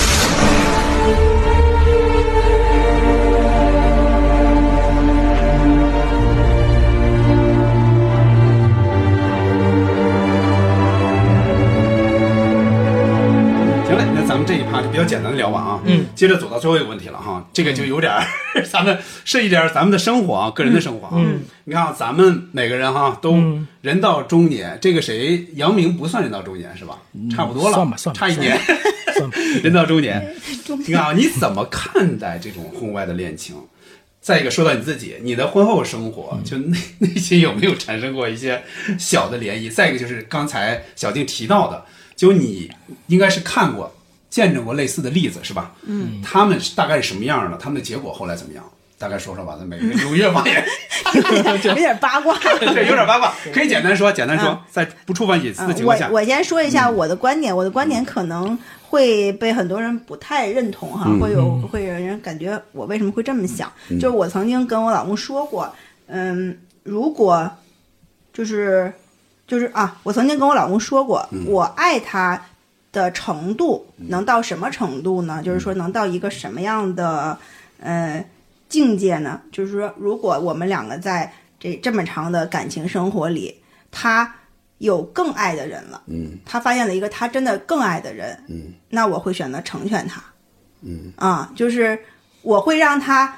呃，在更爱的那个关系里会很舒服的去存在，我不会去给他造成任何的这个阻碍，这个就是说我爱他的一个最高境界，嗯啊，我会我会选择离开这，天花板了，你这个的话是，就是说，关键是怎么评价这个更爱，对吧？你比如说，嗯你比如说电影里边《医医生叹息》里边，嗯，梁晓洲说这两个他同时爱嘛。但是如果针对一个真正就是处在那个生活中啊，实际生活中有那么一个人的话，他肯定是更爱后边这个年轻的，嗯，肯定是更爱，那个是对真正的爱，前面那是亲情，他不对是真真正他的那他个爱不。是说两啊个人都是爱情了，对嗯梁梁晓洲说的嘛，对嗯说我对你的感情和女儿感情是不一样的对对嗯啊，我对你们是更像亲人。对嗯然后那那那当然，那他就是遇到的李小丹就是更爱的了 呀。对，所以说吧，所以你的意思是，嗯他如果 你们那位对如果遇到了承认是啊李小丹这种，对，承认了啊，我我现在爱他比爱你还还嗯还强烈啊，那我可以选择成全你。关键这种承认，我觉得任何一个人他都会承认这个是更爱，任何一个人，除否则他不出轨，否则他不出，不一定，呃就是说啊、或者我只是一一一一对夜情那种嗯啊，不一定，就是说他出轨可能，比如说他是就是受到了一些诱惑，嗯突然的一个就是冲动嗯嗯吧，嗯，可能过几天自己想明白了，就就算了这这件事，就是当我我们刚才评价电影嘛，我就说梁亚洲是慢慢爱上李小丹的，他就是直直到把就是跟李小丹吵起来，就把她当成了一个正常生活中的女人来对待了，他才是真正的去爱上她了。然后去两人哪怕流离失所，然后去找一个地方就过得很很惨，他也要跟他在一起，这个真的就是爱。啊，所以我我是这么想的，然后我也跟别人讨讨论过这个事儿啊，就是吃饭的时候跟别的男士讨论过，他们都很惊讶，就是你你能这么这么就是你想，不会像啊宋宋小英那么做，就会一直对耗着你， 耗着你，不不会去而耗而而且我问一个问题，但是啊我我刚才想问，一直没问。嗯，如果宋小英没有出现摔伤这个情况的话，嗯，他如可果能不会回来了，对，对这个事儿其实对往回拽他的。对如果这个事儿不存在、不出现，嗯，这个电影也会出发缺乏一个点，他最后怎么处理？嗯他就因为这个事儿出现了，等于把他拽回去了，他才回到了自己原来那个生活轨迹里了。就有很大的可能，如果不摔伤，对那宋小英就默默接受了，我就这样过日子了，对，嗯，啊，对，很有可能对到什么状态啊？很有可能到月月大学毕业，呃，或者啊说上大学，然后他们两个人离婚再再很离有可能婚，是就这样真的没有什么可坚持很有的可能了，是这样对就吧？跟社会啊上大学毕业之后，嗯父母离好婚的有很多现在就是这样，对对就对很就对很像日嗯本，就是退休了，嗯，离婚，嗯就是那种，对哎，正好说到这儿了。其实我想接下来再说的，那我就说这个话题。奇葩说里边有一个议题，有一次就就是这个议题，嗯，就是说，如果说父母离婚，你支持不支持？要不要等到大学毕业？啊，嗯，当时他们是派了两波两波的评委，一波是父母，嗯，一波是子女，子女这边选的基本上都是支持，不用等，啊对啊不用等，你们现在就离。然后父母一般一般就是啊，我如果说必须离的话啊，如果是必须离的话，那就等到大学嗯毕业。然后李诞说了一点话，我觉得很触动我。嗯他那意思是说什么呢？对于这个小孩儿来说，比方说嗯他十几岁、十三四岁、十四五岁，慢慢成熟了哈，嗯他会觉得你们离吧，你们这样对谁都不好。我已经已经是个将近成年人了，嗯不用多考虑我。但是对于家长来说，他会觉得这个家是他们建立起来的，对，这个家如果失败了，那我们就人生失败。其实他那意思是我给你一个完整的家，就是你到大学就独立之前嘛，我会给你一个完整的家，这是他们一种责任感。我觉得这个我很理解，我很理解李诞我说这话。我觉得啊百分之八十的孩子哈。都有过这种想法，就是如果父母老吵架，对啊，你就对你们俩，你们还不如赶紧离婚了，是吧？对嗯然后，而且妈妈或者是妈妈会说，我要不是冲对着孩子，没我早错跟你没错离婚了。就这句话，这句话就是对其实不被那有一些子女理解。对，这哦这个是很正常的一个家庭家庭现象。嗯但是可能最后离的结果不是太多，嗯，真的是如果父母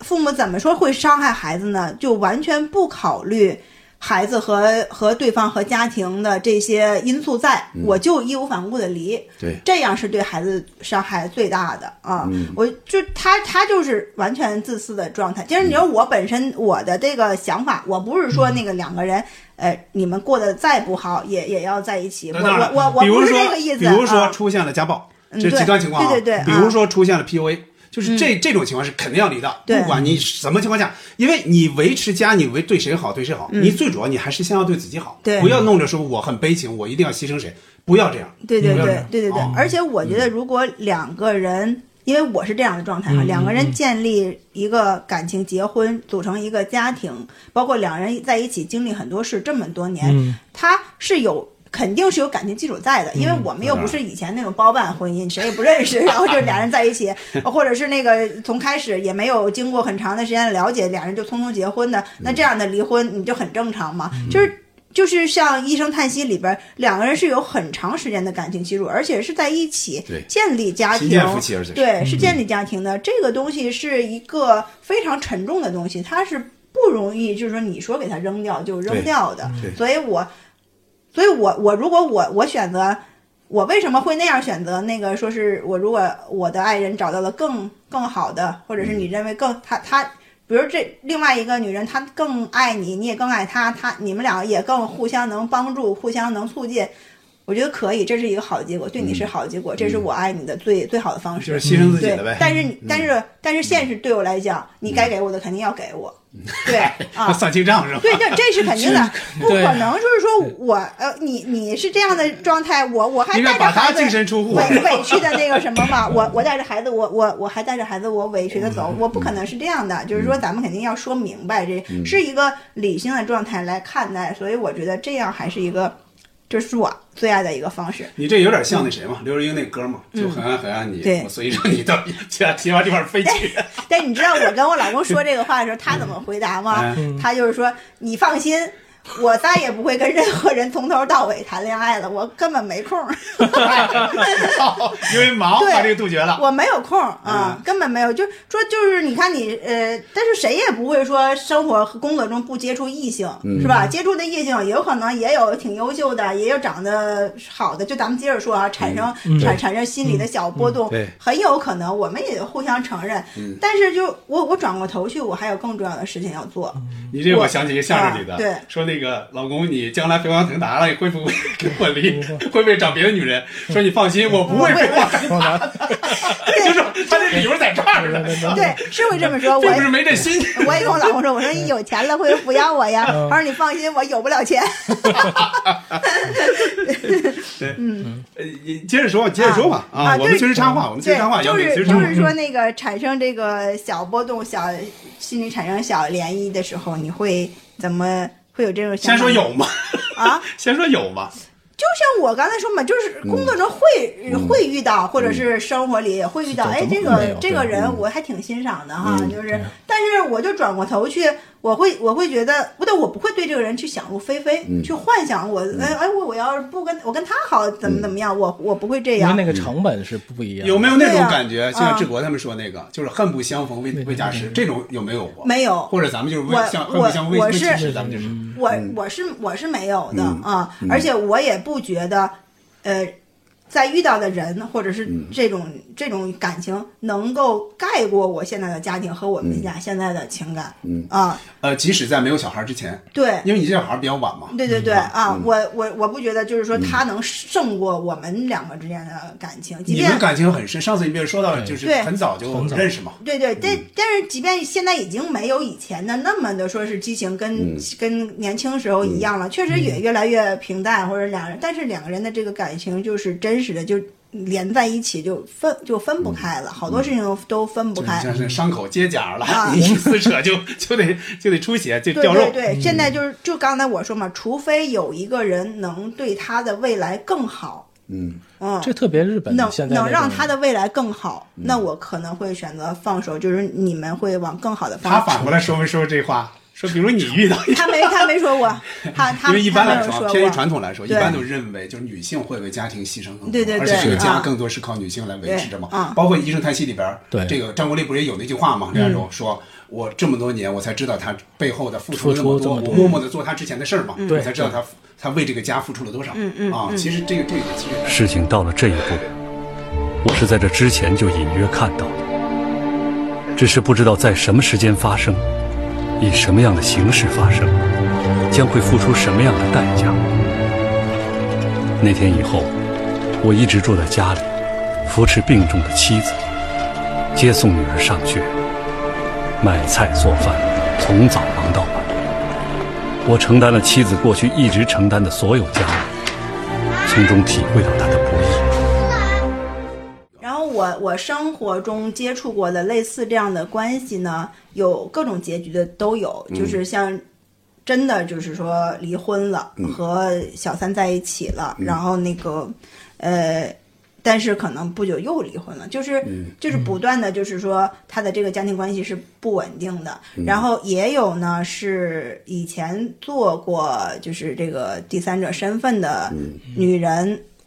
在没法获得人家这个家庭的时候，嗯，最后选择退出，单身一直单身，一直单身，嗯到很大岁数都还是这样。然后也有过，就是说确实两边儿都比较平衡啊，嗯但是就是因为平衡的基础在于什么呢？这个男人很有实实力对很有实这是个基力，础嗯我而且也很强势，我两边都可以平衡好，双方都接受你了们。要接受，双方都接受了嗯啊、对他就是那那是一个王者的姿态，就是我不是说像梁亚洲那样的一个姿态，我两嗯边乞求，我就是两边要求你们，你们自要自要他有这他个他很接受享。受那嗯种状态，对，反正就是他不会因为这个去去纠结，嗯然后可能他找的人也会，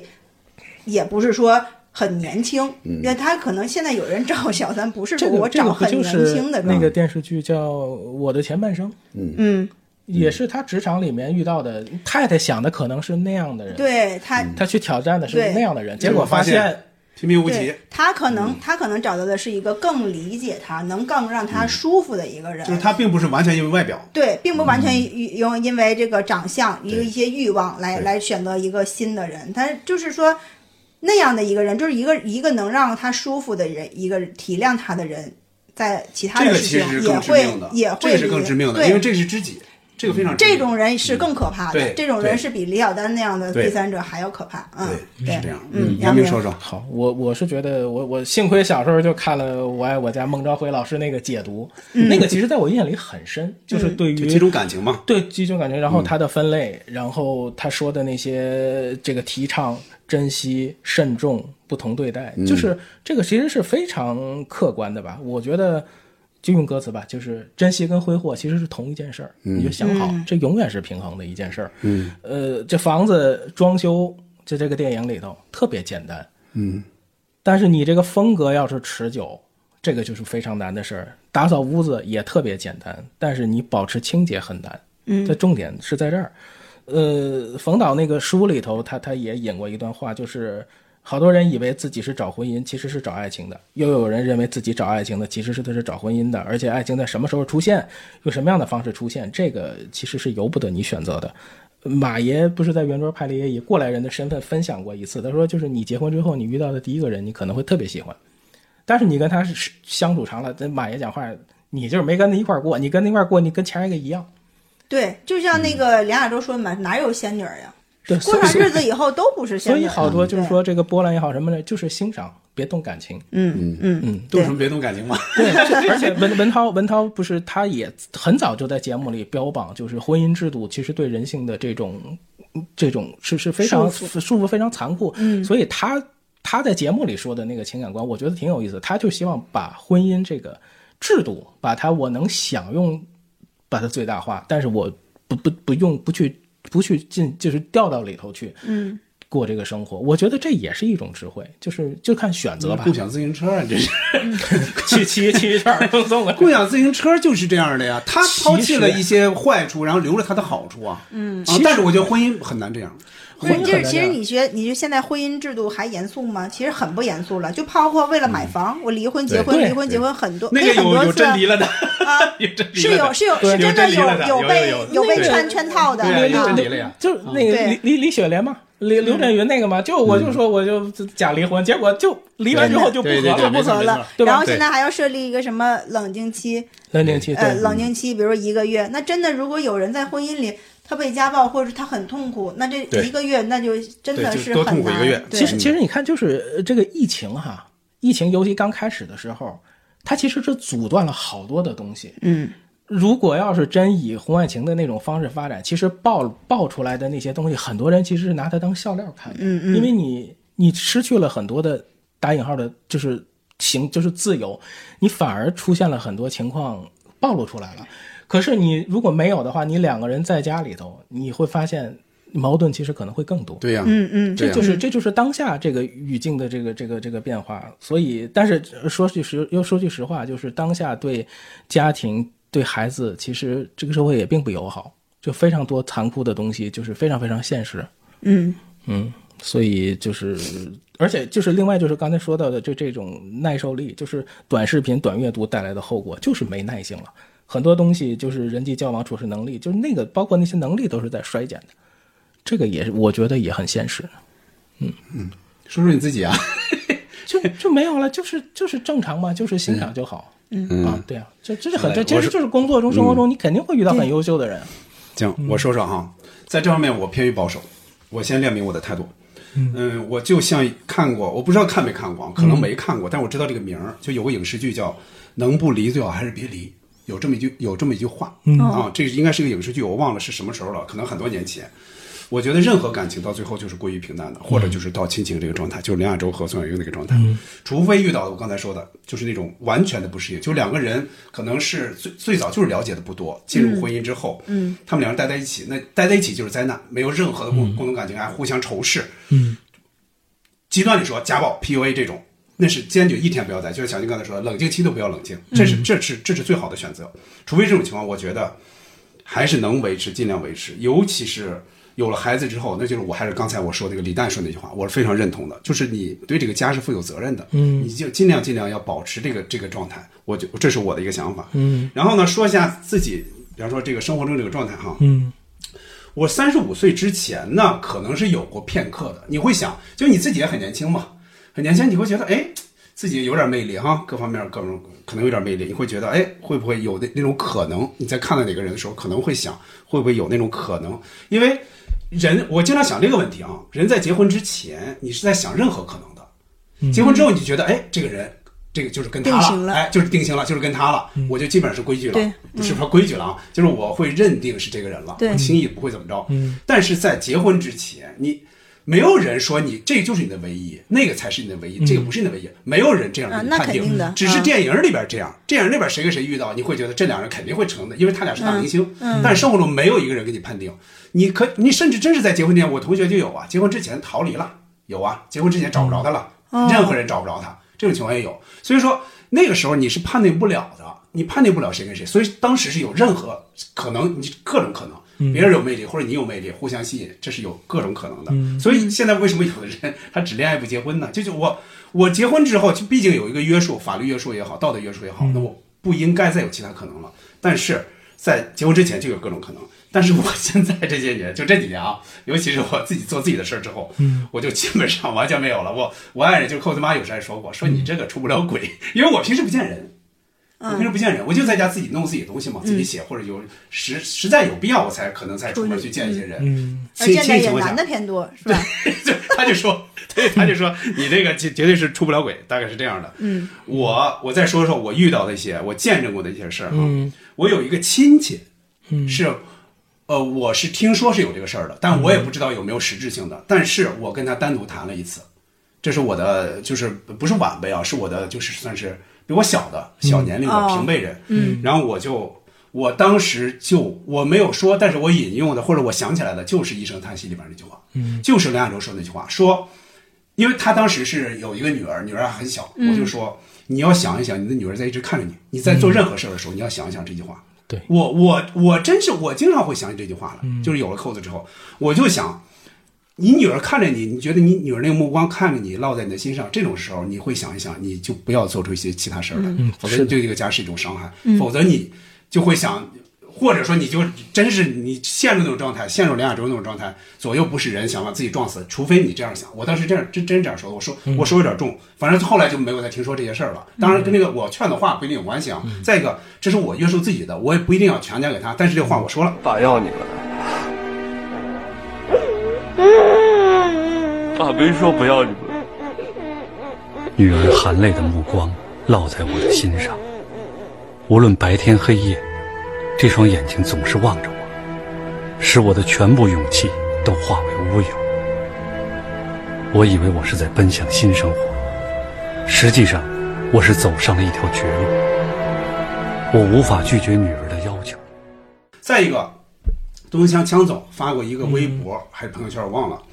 他自己想的啊。这他发这句话之前，我没有太想。他说，一个家庭如果生的是女儿，嗯，这个男的的出轨的可能性要小一点，嗯，这是他说的，哦，啊、这句话呢，这句话呢不一定完全对，但是我我我，他他发完这个，我大概想了一下，嗯，就说因为在婚姻状态中，往往女性是被动的，往往出轨的是男性，咱不是说别的啊，不是说打拳干干嘛的，但是往往是男性。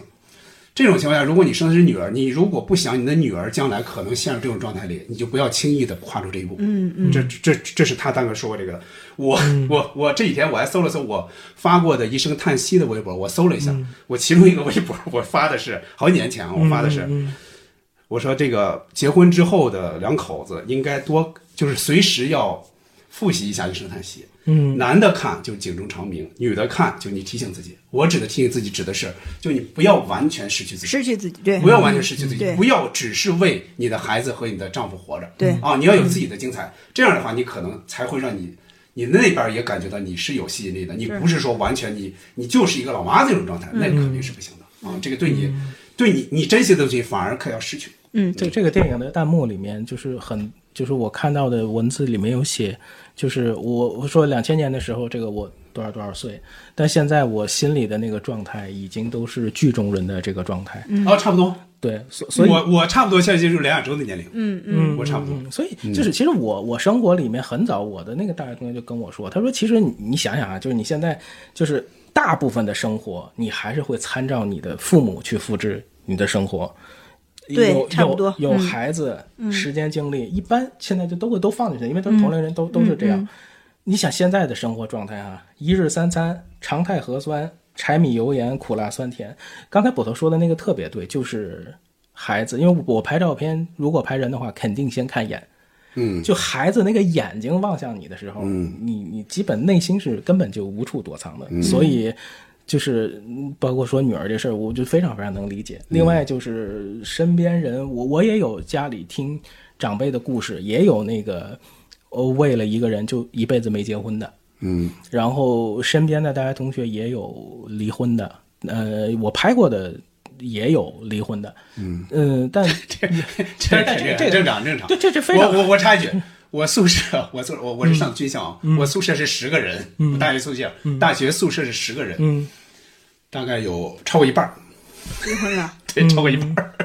离过啊。所所以所以就现是在现在很很普遍了，很普遍，这就个嗯是你从其实你从播客也好，然后包就是故事 FM 或者是一些软件，什么树洞或者对秘密，就哦那些你你去听那些非常真实的故事，其实是比影视作品里面还惊心动魄。 非常是的的，非常的深刻，或者说是非常的让你觉得扎心。 是，呃，连岳，连岳的那个，我现在看的少了啊。连岳的《我爱问连岳》，你看他那些问答，嗯，都是也也匿名的嘛，对吧？谁也不知道谁是谁，说的自己的遭遇，你去看看那一个个的那婚后生活，那简直都是波涛汹涌。是是是，嗯，行嘞，好，行嘞。那咱们关于这个《一声叹息》这部电影哈，咱说了很多哈，今天时间也够长的，两个多小时了。就各位朋友，你听到这儿哈，你有你对这个电影有哪些记忆点？包括我们说到的情节也好，台词也好。再一个就是你对我们最后这一盘聊到的这个婚外恋情你怎么看？也欢迎在各个平台上给我们留言，或者进听友群和我们三个或者更多的同好一起聊啊， 不是婚外恋同好啊，是影视剧或者经典作品的同好啊啊！正好我在开头也说了一下，我们下次要聊谁嘛？下次我们要聊的是冯小刚的另一部，应该算是比较另类的一个对电影，是《大腕儿》。嗯，下期我们就要聊这个，欢迎你们到时候收听吧。好了，感谢收听本期的七四五条，下期再见，再见。拜拜，见再见。 Please don't take it serious. Life's too mysterious. You work, he said. You worry so, but you can't take the dough when you go, go, go. So keep repeating it's the berries.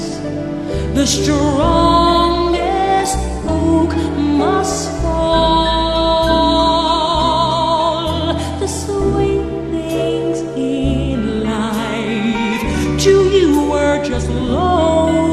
So how can you lose what you never owned? Life is just a book.